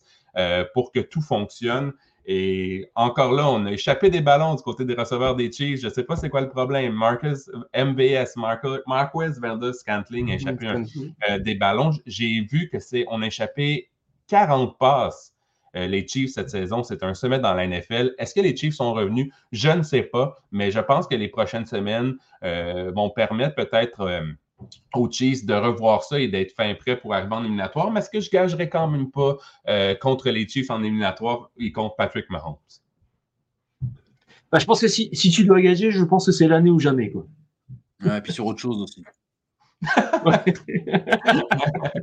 mais, mais, il doit être crevé, le gars. Hein. Tu sais, il doit il faut, vraiment dire que la défense des Bengals est vraiment permissive aussi. C'est peut-être ça qui est trompeur du côté des Chiefs parce que euh, c'est l'équipe, les Bengals, qui accorde le plus grand nombre de jeux de plus de 20 verges dans la NFL cette saison. Puis on en a accordé 6 aux Chiefs pour des gains totaux de 225 verges. Ça, c'est énorme. Rashid Rice, pour moi, est une future, peut-être un futur receveur numéro un dans la NFL pour ceux qui font des fantasy draft la saison prochaine, Rashid Rice, selon moi, va être un, joueur à surveiller. Puis, mais c'est ça, on a profité quand même des largesses de la défense des Bengals côté des Chiefs. Est-ce qu'ils sont de retour? J'ai encore des questions dans mon cas. Hmm. D'ailleurs, est-ce que tu penses, selon toi, est-ce que tu penses que eh, Rashid Rice, est-ce que c'est un, un, receveur numéro un par dépit parce qu'il n'y a pas mieux, ou est-ce que tu crois vraiment que l'année prochaine, justement, tu crois vraiment que en recrutant par exemple un autre receveur numéro un ou numéro un bis, ça pourrait peut-être euh, changer? Je pense que c'est un receveur par défaut, numéro un par défaut en ce moment. Euh, puis au niveau fantasy, tout fonctionne avec le quart. Si tu reçois des passes de Patrick Mahomes, oui, ils vont probablement faire de mouvements de personnel la saison prochaine. Mais si tu reçois des, des, passes de Patrick Mahomes la, saison prochaine, j'aime la perspective euh, de faire des points au niveau fantasy puis de récolter des verges. Donc oui, par défaut, il reste à voir maintenant ce qu'on fera dans l'entre-saison. Mais moi, je trouve qu'il a démontré quand même de belles choses, Rashid Rice, lorsqu'on lui fait confiance. Il faut juste voir maintenant à quel niveau il peut encore, une fois, devenir vraiment euh, la cible de prédilection euh, de Patrick Mahomes parce que c'est un receveur, c'est le, le meilleur receveur des Chiefs en ce moment. Et j'inclurais même, euh, dans les derniers matchs, j'inclurais même Travis Kelsey dans, dans l'eau. Et toi, Guigui, sur ce match-là, est-ce que tu as encore quelque chose à dire la, même chose que, que Marc-André, quoi. Par rapport à. Voilà, moi, pour moi, le premier rang, ça reste le receveur. Donc, euh, c'est pas on, le sait, on le dit déjà que c'est pas au niveau, quoi. Les trois qu'il y a, c'est pas au niveau. Donc, euh, moi, pour, si j'étais l'année prochaine, j'irai en rechercher, quoi. Mmh. J'irai essayer de choper un, dit, euh, voilà, un Diop ou un, mec comme ça, quoi. Stéphane Dix. Ouais, Stéphane Dix, par exemple, Davante Adams, euh, un, joueur, comme ça, quoi on aurait tellement dû investir ou aller chercher un gars comme DeAndre ben Hopkins, selon moi, à la date limite des transactions. Ça aurait grandement aidé les Chiefs. Bah, complètement. je sais pas. Je sais pas. Il y, a des choses quand même, il y a quand même quelques aberrations. Tu vois, tu vois quand même des choses que tu ne vois pas l'année dernière, des, des engueulades sur le, sur le côté du terrain. Il y, a il y a pas mal de choses quand même. Et je sais plus qui c'est qui parlait justement dans un podcast, qui parlait justement que peut-être l'effet aussi, euh, Benimi aussi peut-être. Ce qui est fascinant, c'est un peu le monde à l'envers parce que les, Chiefs de Kansas City, ça a toujours été l'attaque. Patrick Mahomes, Travis Kelsey, l'attaque. Puis la défense a été exécrable ou elle était ordinaire. Et cette saison, c'est tout le contraire. L'attaque, on se cherche et la défense euh, les garde dans le match euh, de semaine en semaine. Donc, c'est quand même intéressant de voir à quel point euh, la saison 2023, c'est le, le monde à l'envers à Kansas City il y a accès qui nous dit T. chez Kansas City saison prochaine, je vous dis ça dès maintenant. Il milite ah, pour ça, lui. C'est deux fois qu'il nous le dit euh, dans ces deux dernières semaines. Allez, on accélère un peu. Allez, match suivant, je suis sûr que vous vouliez en parler. Peut-être. Je suis sûr que vous vouliez en parler. Denver Broncos 16, Chargers 9. Bah, les Chargers, ça continue de s'enfoncer. Les Broncos, bah, avec un nouveau quarterback, ça gagne. Mais bon, ça reste euh, du Broncos. Qu'est-ce que vous en avez pensé de ce match S'ils avaient vraiment envie d'user un peu de salive? J'ai même pas de notes sur ce match-là, j'en ai pas pris. Euh, non, non, mais euh, non, non, non, mais on, avait donné les rênes de l'équipe à Jared Stedham, le quart du côté des Broncos, puis en se disant, écoutez, les Chargers, c'est la, défense, c'est la pire passe, c'est un entonnoir, c'est même pas une passoire. C'est un entonnoir, la défense des Chargers, puis on pensait, euh, on lui avait vraiment donné les clés pour qu'il produise, puis on n'a pas produit tant que ça, donc c'est inquiétant du côté des Broncos. Euh, puis les Chargers, écoutez, c'est une saison oubliée. Je ne peux pas croire que euh, on a un quart de concession en Justin Herbert et on est incapable d'aller loin en éliminatoire, même d'accéder aux éliminatoires. C'est tout simplement. il y a un gros travail à faire durant la saison morte du côté des Chargers pour redevenir une équipe intéressante. Ouais. Toi, Guigui, qu'est-ce que tu en as pensé? Est-ce que tu as quelque chose à dire ou est-ce qu'on. Non, bah euh, voilà, ça sent la fin de saison pour les, les, deux équipes, surtout pour les Chargers. Après, euh, oui, les Broncos ont gagné sans Russell Wilson, donc ça, c'est un. Ça veut dire quelque chose, quoi. Tu as mis, euh, je sais plus combien de millions d'euros, 2 millions de dollars sur Russell Wilson et c'est ton, remplaçant qui, qui, te fait gagner un match, quoi. Donc, Le reprendrais-tu avec les Seahawks quand même, Guigui? Comment? Reprendrais-tu ah, avec les J'en veux pas. J'ai même dit dans l'émission, il revient au Seahawks, j'arrête Goodnight Seattle. On n'est pas un paillasson sur laquelle on s'essuie, euh, on, s'en va, on bah, revient. Euh, après, vous auriez quand même fait une bonne plus-value, quoi. Hein. Je me dis, euh, pour, pour un cinquième tour, au pire. Après, si on le prend à 5% de son salaire, pourquoi pas? Ça sera toujours mieux que Geno, mais non, j'ai pas aimé sa façon de partir, qui n'était pas pour moi pas très élégante. Non, hein. Non. Pour beaucoup d'argent. Puis en plus, c'est un mec qui raconte beaucoup de conneries c'est pas c'est pas ça les Sioux quoi. Les Sioux c'est euh, voilà, c'est des joueurs de vérité, tu vois. Quand tu vois parler à Marshall Lynch ou quand tu vois parler Dickey ou d'autres joueurs, euh, ça respire la sincérité quoi. J'aime la passion dans, dans ces phrases. Non, mais c'est. après, je, je, te le dis comme, comme, je le ressens. Après, peut-être qu'il y a plein de gens qui te diront je veux, je veux Russell Wilson ou aux Sioux. Moi, je trouve qu'il a manqué de respect au club. Après, il a, il a le droit de partir pour, euh, pour une nouvelle aventure, tu vois, comme a fait Brady, tu vois. Mais là, ça, mhm. sentait trop le, ça sentait trop la carotte. Euh, tiens, j'ai envie de me faire 200 millions avant de partir. Je vous aime, les gars. Et puis, il, nous endort, tu vois. Donc, euh, j'aime pas ça. Je te taquinais. Non, non, mais moi, je te réponds sérieusement, il n'y a, y a, aucun souci. Il n'y a aucun problème. Au contraire. Allez, on termine avec le Monday Night. Les Packers l'ont emporté 33-10 face aux Vikings, enfin, parce qu'il reste des Vikings, parce que côté quarterback, ça devient un peu euh, n'importe quoi. Côté Packers, donc euh, bah, Jordan Lund, 24 sur 33, 256 yards, 2 TD. Aaron Jones, 120 yards à la course, 105 yards pour Bomelton. Est-ce qu'on croit peut-être à une potentielle qualification des Packers euh, pour les playoffs ou absolument mieux pas? Absolument. Tu crois toi? Il faut simplement qu'ils battent les Bears la, semaine prochaine. Et savez-vous, si vous ne savez pas, Matt Lafleur, l'entraîneur-chef des Packers, n'a jamais perdu contre les Bears dans sa carrière. Donc, euh, euh, les chiffres euh, parlent d'eux-mêmes, ils sont de leur côté. et j'étais pas convaincu par Jordan Love en début de saison, les gars, mais je suis en train de commencer à penser qu'il va être un bon quart dans la NFL. Je demande à voir. Je demande à voir. J'ai besoin encore d'une deuxième année pour, pour, pour, me rassurer. Et toi, mon Guigui Moi, j'aimerais bien que les, les Bears gagnent. Mais après, euh, même si les packs gagnent, euh, voilà, il y a mon fils qui sera content, il sera en playoff. Donc, euh, nous, on y a été l'année dernière, lui, il y va cette année. C'est voilà, Par contre, j'ai un message là de Mathieu qui m'intéresse. Que penses-tu des déclarations de Sherman sur sa relation, lui et le reste de Boom Défense et la, et la 12 Nation Donc, je veux bien qu'il me dise quelles sont les, les déclarations. Parce que justement, moi, l'esprit les jeunes of Boom, c'est ça l'esprit. C'est je suis avec mon copain et puis je, on se protège euh, tous ensemble. C'est ça qui m'a fait aimer aussi euh, les Seahawks. Donc euh, je ne sais pas ce qu'a dit Sherman sur, sur ça. J'en ai aucune idée. que... Aucune idée non plus pareil. Donc je ne sais pas. On va, on va lui laisser quelques, quelques secondes pour. Parce que moi, dans ma, dans ma, dans mon souvenir, c'était des frères, quoi. Toi, c'était des mecs qui se battaient l'un pour l'autre. Donc, c'était ce que j'aimais dans, dans, cette équipe et dans ce sport en général. D'accord. Bah, je vais, on va laisser vite fait.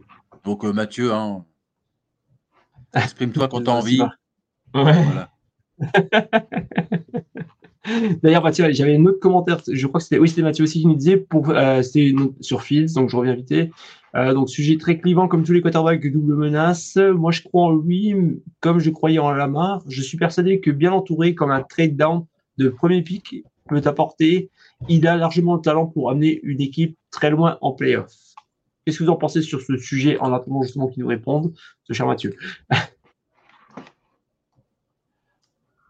Bah, on l'a dit, hein, euh, Fields, euh, c'est sûr que c'est un joueur euh, qui a du potentiel. Après, est-ce qu'il est, est-ce qu'il faut mieux l'entourer? Est-ce que lui, il faut qu'il progresse dans sa tête? Est-ce que voilà, il y a plein de questions aussi ce ne sera jamais un excellent passeur, Justin Fields. C'est ça le problème. Est-ce qu'il peut encore s'améliorer en termes de passes? Peut-être. Est-ce qu'il a atteint son plafond? Peut-être. Le problème, c'est est-ce qu'il peut, est-ce qu'on peut lui trouver euh, un entraîneur qui comprend ses qualités, c'est-à-dire euh, utiliser ses jambes? C'est ça qui est bon avec Justin Fields. Euh, je pense que ça, va demeurer un passeur ordinaire, maintenant, pour la suite des choses, est-ce qu'un corps comme ça qui utilise ses jambes peut t'amener en série, en éliminatoire? Oui, Lamar Jackson le fait constamment. Est-ce qu'il peut devenir un peu une version Wish de Lamar Jackson? Peut-être. Ouais, ouais, ouais. Selon moi, oui. C'est pas un mauvais joueur. avec le bon encadrement, avec le bon coaching staff, il peut peut-être aspirer à, un autre niveau, selon moi. D'accord. OK. Alors, on dit à donc, qui, nous disait, les déclarations, c'est que les 12 n'ont aucun droit de le critiquer pour avoir joué au, alors je pense aux 49ers. Ouais. Car c'est avant tout eux et leur performance sur le terrain qui ont amené un titre à la franchise et non le public qui devait rester à sa place. Ah. Ouais, alors je suis pas très d'accord avec ce que vient de dire Sherman. Même si pour moi, euh, bah, j'ai occulté son passage aux Niners, évidemment. Euh, non, bah, euh, tu fais des conneries, c'est normal que les gens te rabrouent. Hein. C'est normal, hein. il avait qu'à pas signer là-bas. je suis d'accord avec Mathieu. Forcément, forcément. Eh ben, messieurs, on vient de terminer. Vas-y, vas-y. C'est comme, je finis juste. C'est comme, tu sais, les gens qui, par exemple, signent au soccer qui signent au PSG, puis après qui vont jouer à Marseille. Tu sais, il y a une telle rivalité que c'est difficile. Euh, je pense que c'est ça que veut dire Mathieu. Et le public, apparemment, qui critique Sherman. Mais bon, euh, j'ai trouvé, son choix discutable et je critique pas Sherman. C'est quand même une légende euh, du club, quoi. Même si je trouvais bizarre qu'il aille là-bas. Bon, bah, messieurs, on a terminé le débrief de la week. On va attaquer maintenant la chronique libre. Et donc, cette semaine, on va profiter de notre invité pour parler plus en détail d'un métier, un métier de l'ombre, j'ai envie de dire, puisque l'on va parler de, de qu'est-ce que c'est un producteur. Et ça tombe bien, puisque cette semaine, nous avons un producteur avec nous, en la personne de Marc-André. Bien fait. Alors, alors déjà, est-ce que tu peux nous en dire un peu à, bah, à quoi ça ressemble? Parce que c'est vrai qu'on peut avoir peut-être quelques petites idées sur qu'est-ce que c'est qu'un producteur, mais en réalité, c'est quoi? Mais un, producteur en télé, il faut, faire la distinction, premièrement, entre un producteur, disons, de, cinéma, qui, est comme quelqu'un qui fournit les moyens financiers pour financer un film. Ah, Weinstein, par exemple. Exemple, peut-être. Non, non, pas, vraiment. Moi, moi j'ai. Ah, il, était producteur, le gars. Il était autre chose, mais il était producteur. Tu bien d'accord non, mais je, te charrie, Marc-André, t'inquiète pas. Je sais bien que rien à voir avec cette merde. Mais un producteur en, télé, c'est quelqu'un comme moi, euh, je suis chef de pupitre producteur, c'est qu'on on, travaille vraiment derrière la, caméra. Je suis en régie, euh, je, je m'assure que le, que, le, que le show euh, que l'émission que l'on met en ondes, ça, soit euh, que les temps sont respectés. Euh, de chaque chronique, je travaille pour l'émission qui s'appelle le 5 à 7 à RDS, qui est en ondes en semaine, du lundi au vendredi, de 5 h de 17h à 18h30 sur les ondes de RDS, qui est une émission vraiment de sport avec des chroniqueurs. On parle baseball, on, parle vraiment de tout, le baseball, football, hockey. Beaucoup, nous, au Québec, le hockey, les Canadiens, c'est une religion, le Canadien de Montréal. Pour parler beaucoup de hockey, euh, on parle beaucoup de hockey, mais on parle vraiment de tout. Puis je travaille là-dessus là-dessus. Fait que je m'assure vraiment du bon déroulement du, de l'émission. Puis ça m'amène, on fait quelques blagues également. Euh, on a quelques segments un peu plus humoristiques dans ce show-là. Donc, euh, moi, euh, moi je, travaille à ça. On a fait une chanson de Noël également, notre récapitulation. si vous en cherchez, j'en ai plein, les gars. Hein. J'ai des chansons sur des joueurs NFL. j'ai fait, fait un avant-goût à, Jack. si tu veux, je peux t'en envoyer. Hein. Ah oui? Sur l'air, de la tribu de Dana, ça serait, ça serait bon pour faire un ah. callback avec le début de saison ou euh, ben, euh, le début d'émission. Mais réfléchir, réfléchir. C'est un peu ça mon travail. C'est, euh, un travail. Je, fais également le sac du corps euh, c'est un à côté, disons, dans, ma journée, mais ça me fait des journées bien remplies. C'est, c'est avec les chroniqueurs aussi, c'est savoir les sujets pour pas que les sujets s'entrecroisent parce qu'on a des chroniqueurs des fois qui sont généralistes, donc on veut que les, certains chroniqueurs parlent de certaines choses. On essaie de parler de hockey. Il faut parler beaucoup de hockey. La place au Québec du hockey, et spécialement des Canadiens, est importante. Il faut pas c'est non négligeable. Euh, mais tu sais, on a des chroniques soccer. Nous, on se concentre beaucoup. On a une équipe, nous, en MLS, euh, le, le, le CF Montréal. Donc, euh, pour parler, on essaie de vraiment diversifier tout ça. Euh, puis non, c'est vraiment intéressant, mais c'est ça, c'est pas un travail euh, on-cam, devant la caméra, mais c'est un travail derrière la caméra. Puis, c'est tout aussi gratifiant. Moi, j'y trouve mon compte. j'ai été journaliste devant la caméra un petit peu, puis j'ai été producteur également. Fait que je touche vraiment à tout, puis c'est ça qui rend mon métier intéressant. D'accord. Euh, tiens, d'ailleurs, est-ce que tu peux nous décrire un peu comment se, se passe une journée type pour toi? Par exemple, euh, le matin quand tu arrives au bureau et tout, comment, ça se passe déjà? Est-ce que... Mais là, depuis la COVID, on fait beaucoup euh, d'hybride, hein? on fait beaucoup de, télétravail. Donc, on a un meeting avec les animateurs. On est deux producteurs, disons, il y a un producteur senior, puis moi. Puis on a le réalisateur à chaque matin, mettons, on commence à 10 h, puis on a un, meeting à 10h30. Souvent, j'épluche l'actualité. Euh, de 10h à 10h30. Des fois, je commence avec un café à 9h30 également. Euh, donc, on a un meeting, savoir comment on va organiser euh, l'émission de, du ce soir. Puis, on pense aussi à moyen long terme parfois lorsqu'on a des idées là-dessus. Puis c'est ça. Ensuite, on, s'est appelé les chroniqueurs, leur soumettre des idées de sujets, savoir s'ils ont d'autres idées de sujets. On a des chroniqueurs parfois qui veulent parler de l'Olympisme. Euh, Paris 2024, ça s'en vient, hein, justement. Euh, puis on a vu aussi 2026, il y avait des problèmes pour tenir les compétitions.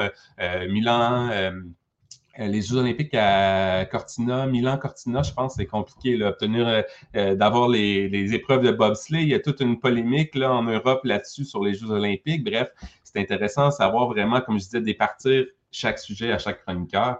Puis par la suite, bon, je me rends au travail souvent pour midi 30. c'est monter les visuels, c'est euh, souvent, on essaie de faire des, on a des petits segments, euh, nouvelles insolites, des trucs comme ça. Donc, c'est des fois, on, travaille avec, on, est trois, on a un scripteur également qui, qui, qui, qui, a étudié en. On a des, écoles de l'humour au Québec. si vous ne saviez pas, on a une école nationale de l'humour. On a démocratisé ça un peu, l'humour, euh, au Québec. Donc, on a, on a, un scripteur qui a étudié à l'école de l'humour qui, qui, nous aide également. Donc, jusqu'au show euh, à 17h où ce que je me retrouve en régie, et c'est justement régie euh, avec le réalisateur et l'assistante réalisatrice, puis jouer au bon fonctionnement du spectacle jusqu'à 18h30. Voilà. D'accord, d'accord. Et euh, en fait, avec Renaud aussi, notre copain de. Genre. Ouais, c'est un peu ça. Tu sais, je veux dire, chaque chroniqueur a un temps alloué. Exemple, une chronique peut euh, être souvent, mettons, d'une durée de, de 7 minutes, disons ben, je m'assure à ce que la chronique, euh, ça déborde pas, parce que si ça déborde, déborde, déborde, écoute, en, télé, le, temps, c'est pas comme un podcast, on peut parler pendant des heures ici, c'est pas grave, mais en télé, le temps, il faut être tout, faut qu'on sorte des ondes à 18h30 pour que tout le monde euh, ait passé, donc c'est ça, c'est beaucoup de gestion de temps à ce niveau-là à gérer, disons, au cours de l'émission. Et justement, euh, comment ça se passe à ce niveau-là, par exemple, si tu vois que quelqu'un va déborder, est-ce que tu, tu parles dans l'oreillette ou euh, tu dis attention, attention, tu vas déborder ou euh, L'idée, c'est de partir avec du, du lousse, comme on dit, de partir léger, comme ça on peut déborder. C'est un peu ça l'idée, mais oui, des fois, il faut, il faut couper, il faut on fera pas le dernier sujet, des fois, ce qu'on appelle lancer une clip, c'est-à-dire un extrait sonore d'une personne qui a dit quelque chose.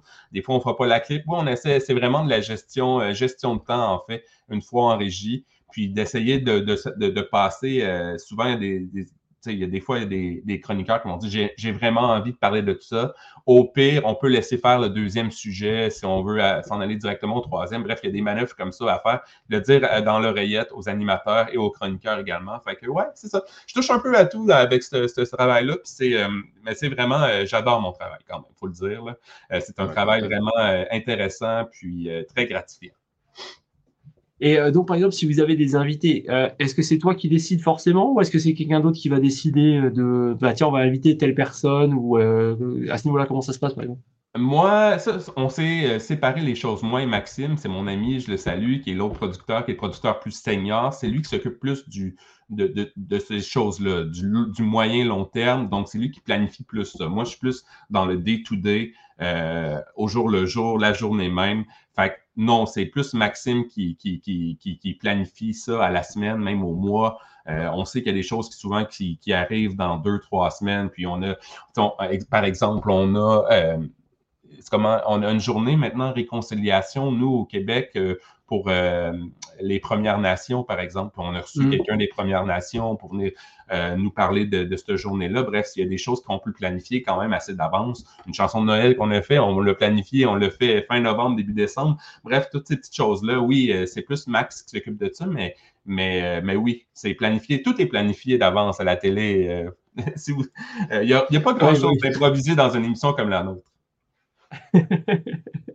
Et toi, en termes de temps de travail sur une journée, ça te, ou même sur une semaine, ça te représente euh, combien d'heures, justement, la gestion de, ce, magazine 5 à 7 euh, ben, c'est environ 8 heures par jour, comme je fais 8h30, disons. je commence à 10 heures le matin, je finis à 18h30 le soir.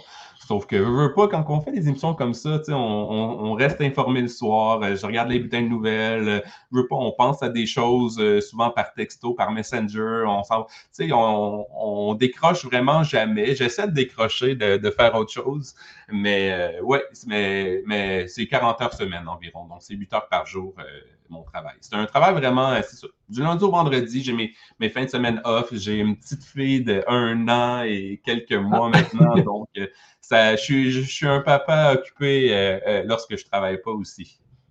J'imagine. Jacques, je peux me permettre de poser une question? Bien sûr, bien sûr, vas-y, vas-y. Dans ton, dans ton émission, vous parlez de, de football aussi, euh, un peu? Vous parlez de football américain? Oui, on parle de américain, américain. bien sûr. Oui, ouais, football américain. On a Pierre Vercheval, qui est l'analyste à, RDS, qui est un ancien joueur de la Est-ce que, alors c'est un peu, un peu polémique ce que je vais dire, est-ce que vous avez des sujets à ne pas traiter? Tu vois, par exemple, je pense à un exemple, tu vois, il y a deux ans, euh, même l'année dernière, euh, Deshaun Watson euh, en NFL, est-ce que ça, c'est un truc que vous traitez, que vous traitez pas trop? Non, il faut le traiter, c'est la nouvelle. Mais euh, on a des analystes, des chroniqueurs qui ont une opinion. C'est des anciens joueurs, pour la plupart, c'est des anciens joueurs de football.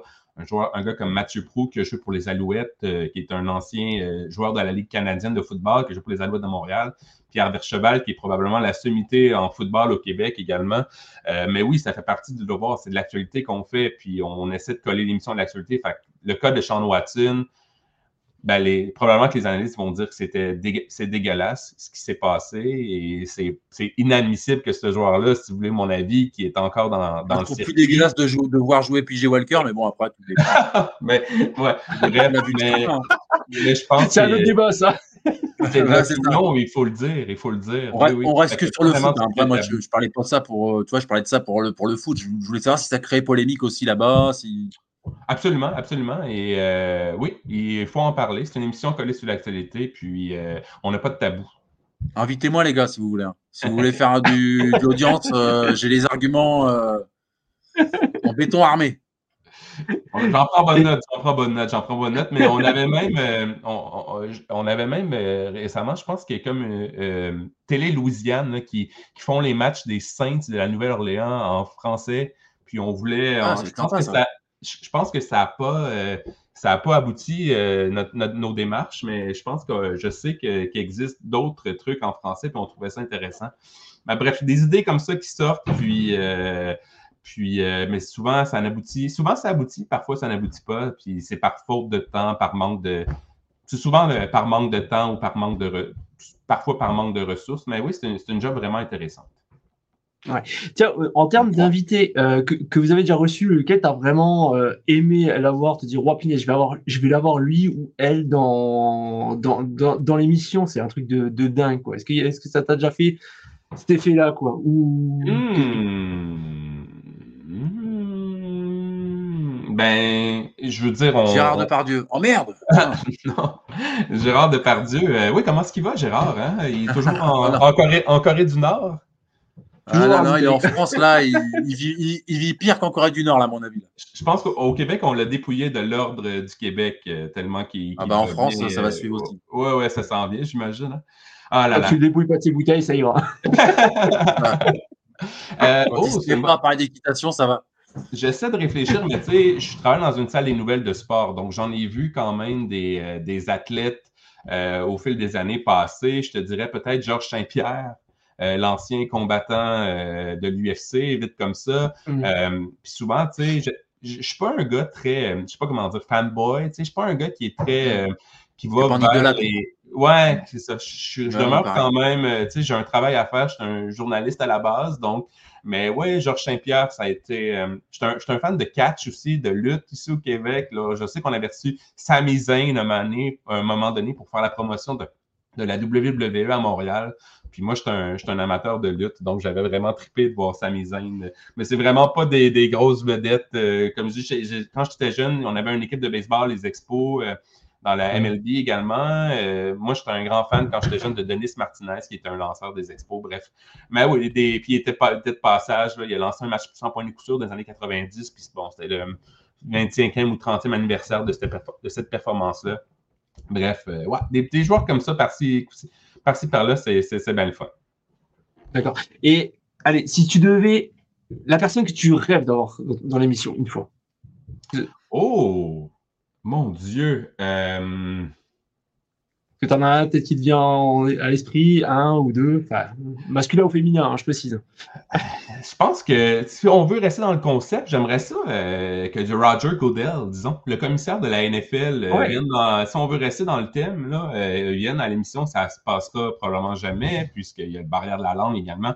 On essaie le plus possible de, d'avoir des intervenants français euh, le plus possible. Mais j'aurais beaucoup de questions à y poser à Roger Goodell. Puis j'aimerais pas euh, euh, qu'il condamne le touche-push également des Eagles. Tiens, d'ailleurs, alors on sait justement que bah, au Québec notamment, vous mettez l'accent euh, vraiment à ce que ça soit assez francophone, justement que ce côté français reste. Et bah, c'est sympa, moi je l'apprécie énormément, quoi, clairement. Mais euh, est-ce que vous avez justement, est-ce que par exemple vous allez plus vous euh, vous dire, on va peut-être inviter plus de personnes justement, comme tu disais, françaises, ou est-ce que si c'est quelqu'un d'anglophone, c'est pas grave? C'est pas grave, quelqu'un d'anglophone. Les joueurs des Canadiens de Montréal parlent presque tous en anglais, mais c'est sûr qu'un intervenant français ou des, extraits sonores en français, c'est toujours mieux que, qu'un extrait sonore ou un intervenant en anglais, c'est sûr. Mais, dans le cas du 5 à 7, c'est, très, très, très rare. Tous les intervenants qu'on reçoit sont en français, euh, parlent français à, quelques exceptions près. D'accord, d'accord. On avait euh, Zinko qui nous disait 40 heures, semaine normale partout sauf en France, c'est pas Jack? Effectivement, je confirme.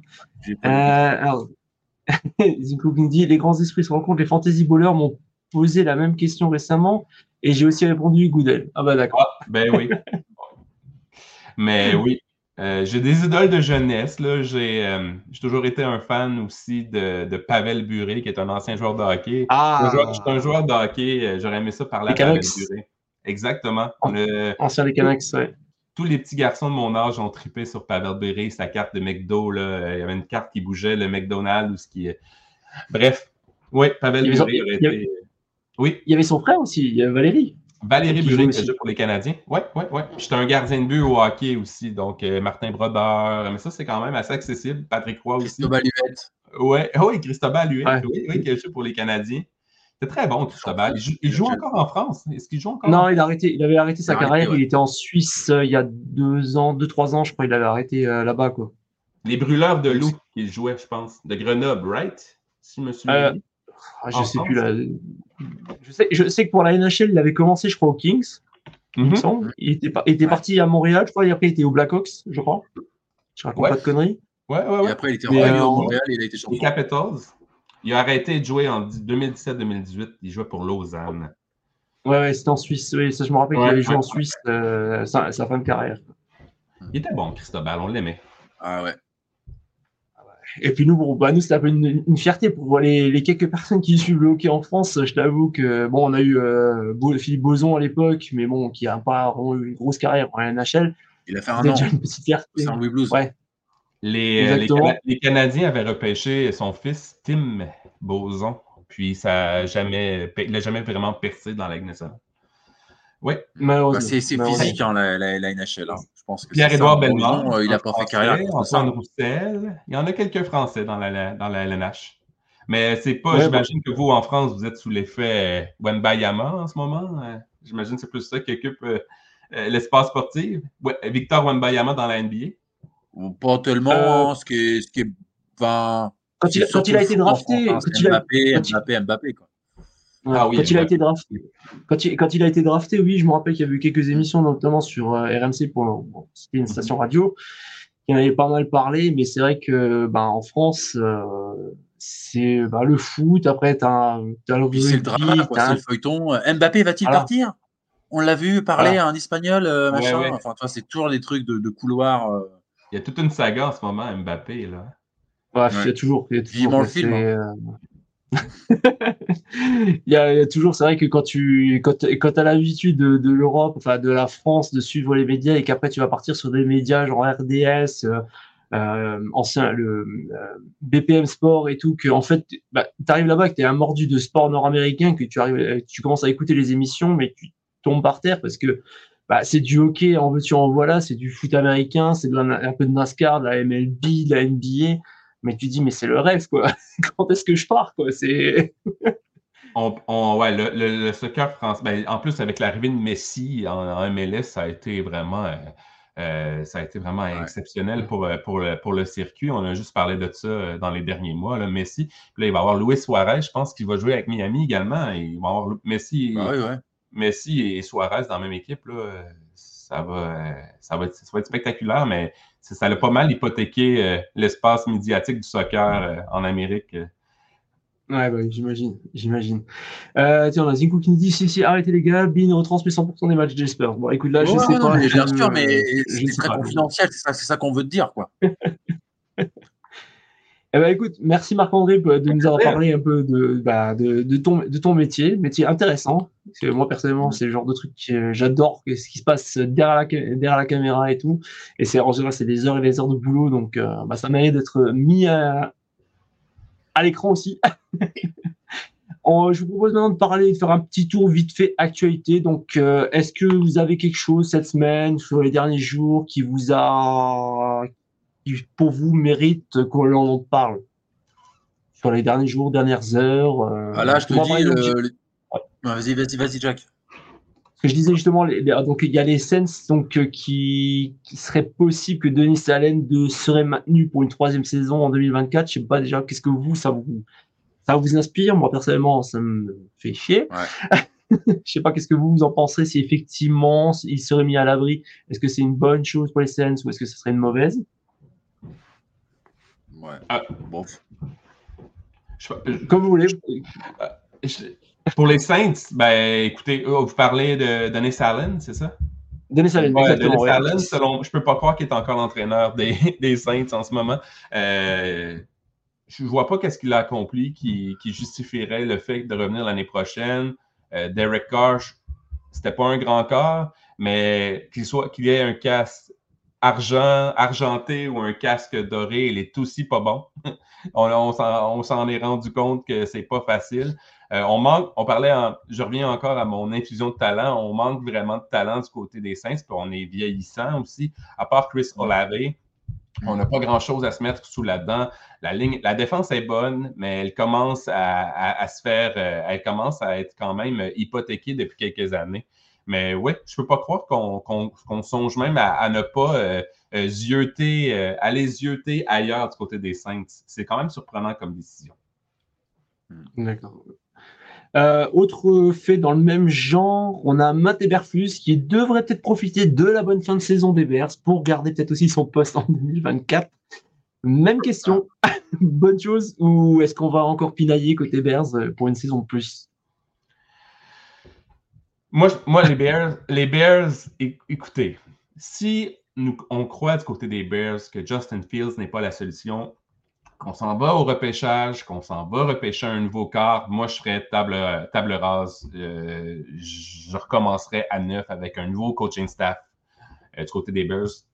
Je ne pense pas que Matt Eberflus euh, a démontré depuis qu'il est qu'il est l'homme de la situation à Chicago. Donc, ça aussi, c'est une décision surprenante, à mon avis. Hmm. Après, rien, rien, de sûr, mais c'est ce que les échos qui se feraient entendre vu la bonne fin de saison des Bears. Toi, Guigui, qu'est-ce que ça t'inspire, ce genre de, déclaration? Moi, je trouve que quand même, euh, par rapport à la saison dernière, il a fait quand même. Euh, il a doublé son, ratio victoire. Donc après, il faut voir, euh, comme je te le dis, moi, je. Moi, je suis objectif. Au début, j'avais un peu de mal avec Justin Fish. Je trouve que cette année, sans avoir été flamboyant, il a quand même fait des belles choses. Vraiment, il a fait des actions de, classe, vraiment. Mhm. J'ai hâte de le voir avec Marvin Harrison. Et puis, ce que nous disait Joe dans la dernière émission, euh, Jack. Voilà, j'ai hâte de voir avec, ça. Si là, après, euh, avec tout ça, il est toujours à son niveau, bon, bah là, on pourra, le trader, puis on pourra dire qu'on avait raison. Mais, euh, On a Zinko qui nous dit on s'en fout des Sens, désolé de le dire, mais de toute façon, ça va exploser tant qu'ils reconstruiront pas et purgeront pas le cap, ils pourront faire illusion, mais pas plus. Euh, bon, l'histoire du cap, ça fait euh, depuis que je me suis remis à la NFL, c'est quoi en 2015-2016, je crois. Ça fait chaque année que j'entends toujours la même histoire avec les scènes, c'est le, le salary cap. Euh, mm. C'est un peu une tradition, quoi. C'est comme la poutine au Québec. Euh, Avez-vous déjà mangé de la poutine, les gars? Euh, une fois, mais dans un restaurant français, donc je, je vais pas, je vais pas appeler ça une poutine, quoi. Non, c'est ça, ça prend, c'est le fromage en, tout est, le secret est dans le fromage en grain. On a vraiment un fromage en grain. On met souvent des, les, les Américains même tentent de l'approprier, même les Ontariens, qui est la province adjointe au, au, Québec, tentent de se l'approprier avec des petits cubes de fromage, mais c'est rien comme notre fromage en grain qui fait vraiment euh, la particularité et la distinction euh, de, notre, de, notre, poutine au Québec. Mais c'est pas, c'est pas de la grande gastronomie non plus, là. Oui, oui, j'ai vu les photos déjà. Une poutine bien graisseuse, là, je viens de voir. Oui, les meilleurs. Nous, on a le kebab, nous, euh, si tu veux. Oh! Dans notre genre. Est-ce que vous avez éventuellement une actu dont vous avez envie de parler ou est-ce que vous voulez qu'on parle directement à Overtime? Bah, On parle de Russell peut-être, qui est benché. Euh, ah. Vas-y, vas-y, vas-y, le micro pas, euh... Ou l'arbitrage, en fait, a... là, on peut peut-être se laisser aller sur l'arbitrage. Ouais. Allez-y, allez-y, messieurs. Ben, l'arbitrage, c'est tout simplement euh, de semaine en semaine. Je ne me souviens pas d'avoir vu une saison de la NFL où on parle autant de l'arbitrage. Puis ça a été vraiment. Euh, écoute, écoute, vous avez regardé le match des Lions contre les, contre les Cowboys, l'espèce de pénalité, non-pénalité, enfin. je ne peux pas croire. Puis c'est ça que je. On, on, on, revient toujours à ça. Je ne peux pas croire que c'est une ligne qui fait tellement, qui fait des millions, qui fait des milliards année après année. Puis on est encore. Lorsqu'on doit aller chercher quelques centimètres, on appelle une gang de gars avec des chaînes qui s'en viennent sur le terrain. C'est une ligne qui devrait tellement utiliser la puce, qui devrait. au lieu d'être encore aussi archaïque que d'envoyer les, chaîneurs là, venir. Euh, pour euh, euh, mesurer le ballon, je ne peux pas croire. mais oui, l'arbitrage fait défaut. Puis écoute, moi vraiment, je trouve ça. Il va falloir vraiment se poser la question. Il va falloir vraiment. vraiment soulever le point, je pense, lors des prochains meetings de la NFL prochainement. Parce que oui, c'est de, mal en ça va, c'est de mal en pis en ce moment, l'arbitrage dans la NFL. Alors que dans le même temps, la NFL fructifie euh, l'argent, donc il pourrait quand même euh, faire un, un, pôle spécial arbitrage et puis pour qu'il y ait moins d'erreurs comme ça, parce que là c'est incroyable. En ouais, niveau-là, ouais, tu as la vidéo, qui sont 10 sur le terrain. Euh, la, puis oui, c'est ça. Puis on, ces ligues-là, c'est souvent c'est des on, est réticent au changement. C'est un peu ça que je vois avec la NFL.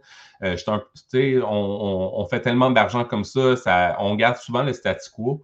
Mais oui, il y a des questions à se poser au niveau de l'arbitrage parce qu'on a vu des cafouillages justement avec le match des Cowboys-Lyon, avec les Chiefs aussi dernièrement, qui ont fait soulever euh, beaucoup de questions, qui ont fait soulever lire aussi des observateurs. Donc, j'ai hâte de voir la suite des choses, mais il faut vraiment trouver une solution pour améliorer l'arbitrage parce que le jeu un peu comme dans tous les sports, va de plus en plus vite. Puis on voit bien que parfois l'œil humain euh, euh, manque des choses euh, à vitesse réelle. D'accord. je suis revenu, je vais m'absenter deux minutes. Est-ce que vous aviez répondu justement au message de Zinku, justement, qui pour, pour sur les Cowboys, donc, qui disait comme quoi ils avaient subi la même chose? Oui, d'accord. Et le, celui de Axel, vous en avez parlé aussi ou pas? C'était une transformation. Oh non, c'était la transformation de deux points de Prescott qui avait le pied, en... il avait le pied à l'extérieur. Mais oui, oui, oui, oui, oui. Qu'est-ce qu'on dit ici? Les arbitres ne sont pas pros parce que la NFL ne veut pas d'un autre syndicat, déjà qu'avec celui des joueurs, ça chauffe. Ouais, ça aussi, c'est une autre. Écoute, ça, c'est un autre débat. Euh, mais oui, il va falloir. Euh, mais moi, c'est ça qui me fascine à chaque fois à quel point cette ligue-là utilise encore les chaîneurs. Deux gars avec un, un, un, un pylône orange pour mesurer lorsqu'on fait des milliards par année, moi, c'est, ça, mm. ça me fascine à chaque fois. Est-ce que c'est pas plutôt le côté tradition, ça? Ça, je sais pas ce que je me dis quand on parle de ça. Mm. Ouais, je sais pas. Il était, ça serait vraiment facile de mettre une puce dans un ballon.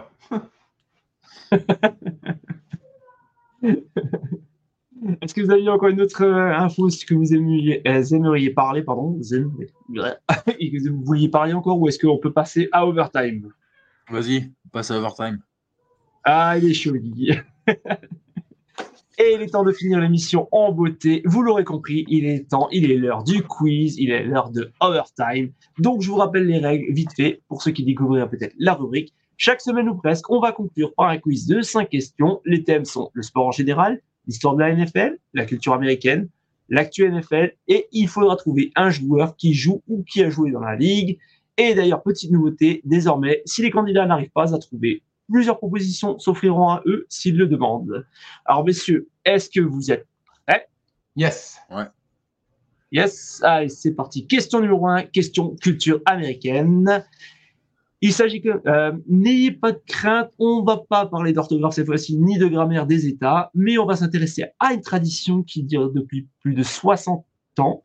Alors, en effet, chaque année, le jour de la Saint-Patrick, dans une des plus grandes villes des États-Unis, L'eau de la rivière locale est colorée en vert, spécialement pour cette fête. Est-ce que vous pouvez me dire dans quelle ville ça se passe?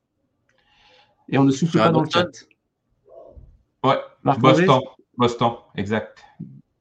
Ok. Est-ce que vous voulez peut-être éventuellement euh, l'indice? Il y a quatre possibilités.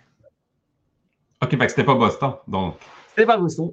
Ah, ben, d'accord. Alors, alors, il y a soit Chicago, soit Boston, soit Indianapolis, soit Cincinnati. Une tradition qui dure depuis 60 ans à peu près. On le voit souvent à la télé d'ailleurs. Je pense de Chicago. Ouais, j'aurais dit Chicago aussi. Ouais. Bonne réponse pour Marc-André qui a répondu en premier. ah, ok. C'est un concours de vitesse. D'accord c'est un, colorant alimentaire, je crois, qu'ils le, le, font. D'ailleurs, je vous invite à regarder les images sur Google. Vous verrez Saint-Patrick, euh, Chicago. Euh, c'est quelque chose qui est assez, assez régulier que ça, surprend. La première fois, qu'on voit ça. pas ça. Ah ben voilà. Question numéro 2. On va parler de sport en général. Et cette fois-ci, on va parler de course automobile. Et si vous me connaissez bien, vous savez que je suis un petit fan de NASCAR. Et donc ma question, la voici, la voilà. Depuis 1949, combien de personnes n'étant pas de nationalité américaine ont remporté la saison de NASCAR? Trois. Alors, je... Euh, Marc-André Non, euh, deux. D'accord. Alors, c'est ni l'un ni l'autre. Je vais vous en proposer trois possibilités. Zéro, un ou 5 Moi, au début, je voulais dire 0, puis euh, j'ai décidé de dire 2. Ouais. Alors, toi, tu dis. Euh, Guigui, t'as dit quoi alors? 1 1. Marc-André? 0. Bonne réponse, Marc-André. Ouais. 0. Jamais un non-américain n'a remporté le championnat de NASCAR. Depuis je voulais dire aucun depuis le début, puis je me suis laissé influencer. Euh, par la pression. J'étais assez surpris, je me suis dit au moins un Mexicain, ok. Non, non, que dalle, que dalle, que dalle. Question numéro 3, on va parler histoire et histoire de la NFL. Alors, messieurs, pouvez-vous pouvez me dire quel est le point commun entre le Ice Bowl en 1967 et le Freezer Bowl en 1982, outre le fait que ce soit les deux matchs de la NFL s'étant déroulés dans les conditions les plus froides Alors, je vais vous dire tout de suite les quatre possibilités. Alors, petite 1, ils se sont déroulés tous les deux dans la même ville. Petit 2, ils se sont joués à la même date. Petit 3, plusieurs joueurs sont sortis pour des engelures. Et petit 4, une personne a participé aux deux matchs. Je crois qu'il y a une personne qui, qui a participé aux deux matchs, moi. Et c'est bah, exact. Bravo. Joli. Alors, il s'agit de Forrest Gregg. En 1967, il était le quarterback des Green Bay Packers et qui a marqué d'ailleurs le le touchdown de la victoire. Et en 1982, c'était le coach des Cincinnati Bengals. Question numéro 4, Actu NFL. Alors, il y a un peu plus d'une semaine, le corner des Packers, Jair Alexander, a été suspendu et n'a pas pu jouer le match de la Week 17. Est-ce que l'un de vous deux peut me dire pour quelle raison n'a-t-il pas pu jouer? Vous avez une idée comme ça? Ou est-ce qu'on passe tout Moi, j'en ai aucune idée personnellement. Vas-y, est-ce que tu as éventuellement une... Alors, première proposition, il a choisi face sans être capitaine. Deuxième proposition, il a manqué de respect à un membre du, staff, du staff adverse après la rencontre. Proposition numéro 3, il a été arrêté pour possession d'armes. possession, euh, proposition numéro 4, il a été pris en train de recevoir une gâterie dans le parking après le match. C'est le 2, je pense. Il a manqué de respect? Ouais. Et toi, Moi, je Guigui, dirais qu'est-ce l'arme à tu... feu, peut-être. Alors, c'est ni l'un ni l'autre. Bon, Par bah, contre, on a, on a, on a Zinku et Axel, effectivement, qui le disent. Il a choisi le, le toast alors qu'il n'était pas capitaine. Et ça, c'est une pénalité d'un match. Intéressant. C'était la petite, c'était la petite question piège, je ne savais pas non plus. C'était bah, justement un podcast euh, Premier des buts, les, les amis de Premier des buts qui, qui en parlaient justement. Je me suis dit, ça ferait une bonne question. Question numéro 5, la dernière. Qui suis-je? Donc, cette dernière, on va la faire en version finale de questions pour un champion, pour ceux qui connaissent. Donc, en cas d'erreur, vous n'avez pas le droit de réponse tant que votre adversaire n'a pas tenté une réponse. Donc, messieurs. Je suis né le 15 mai 1975 à Barstow, en Floride. Durant ma carrière universitaire, j'ai joué pour les Miami Hurricanes et je me suis rapidement imposé comme l'un des meilleurs joueurs à mon poste. Et d'ailleurs, j'ai été nommé deux fois dans l'équipe All-American et All-Big East Conference. Vous me dites dès que vous avez une idée. hein. J'ai été drafté en 1996 en 26e position. C'est Michael Irvin. Guy, ça sera 96, c'était trop tard. En 2000, je fais partie de la terrible défense qui bat le record du plus petit nombre de points concédés et de yards concédés à la course sur une saison de 16 matchs. Durant ma carrière NFL, j'ai été considéré comme l'une des, l'un des meilleurs pardon, de ma génération. J'ai remporté deux Super Bowls et j'ai été élu MVP de l'un d'entre eux. J'ai Lewis. également remporté Exactement, Guigui, Ray Lewis. J'ai également remporté deux fois le titre de meilleur défenseur de la NFL et j'ai participé à 13 Pro Bowls, ce qui est un record pour mon poste. Je finis ma carrière en beauté en 2013 lors du Super Bowl qui opposait Ravens aux 49ers. Mon numéro 52 reste d'ailleurs légendaire, comme, l'étaient encore mes entrées. En 2014, je fais une apparition dans le film Le Paris ou Jour de repêchage d'Ivan Redman. Je suis Ray Lewis. Bravo les gars et bravo à Marc-André qui a remporté 3 à 1 au niveau des réponses. La plus grande victoire de ma, carrière, déjà. Je vais, je vais être obligé de revenir, re- je vais être obligé de revenir euh, défendre mon titre. Quand tu veux, Marc. Quand tu veux, Marc-André, même si je sais que tu as un calendrier très chargé, qu'on profite du temps des fêtes justement pour t'avoir. Et puis, bah, d'ailleurs, vu que c'est la fin de l'émission, on te remercie vraiment de, d'avoir pu te, te libérer. Et, bah, l'invitation court quand tu veux, quand tu pourras. Écoute, je vous, je vous contacte dès que j'ai deux minutes pour. euh, C'était vraiment plaisant. Merci de m'avoir invité. Puis en Pareil, espérant une prochaine. C'était, c'était le fun. bah, merci à toi aussi, Guigui, d'avoir été, d'avoir été présent à nouveau. Toujours plaisir. présent, j'ai envie de dire.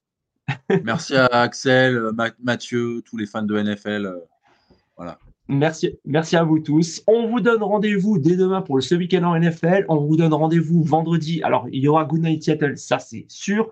Par contre, on ne sait pas encore pour euh, l'épisode de Go Morning Clemson, ça c'est pas sûr. Comme la petite école du Su- foot US, il n'y en aura pas cette semaine. Il y aura aussi Good Night Seattle et il y aura aussi du Huddle. On vous en dit pas plus. Le calendrier sera bientôt présent. On vous souhaite une bonne soirée, une bonne écoute. Sur ce, ciao la team! Bye.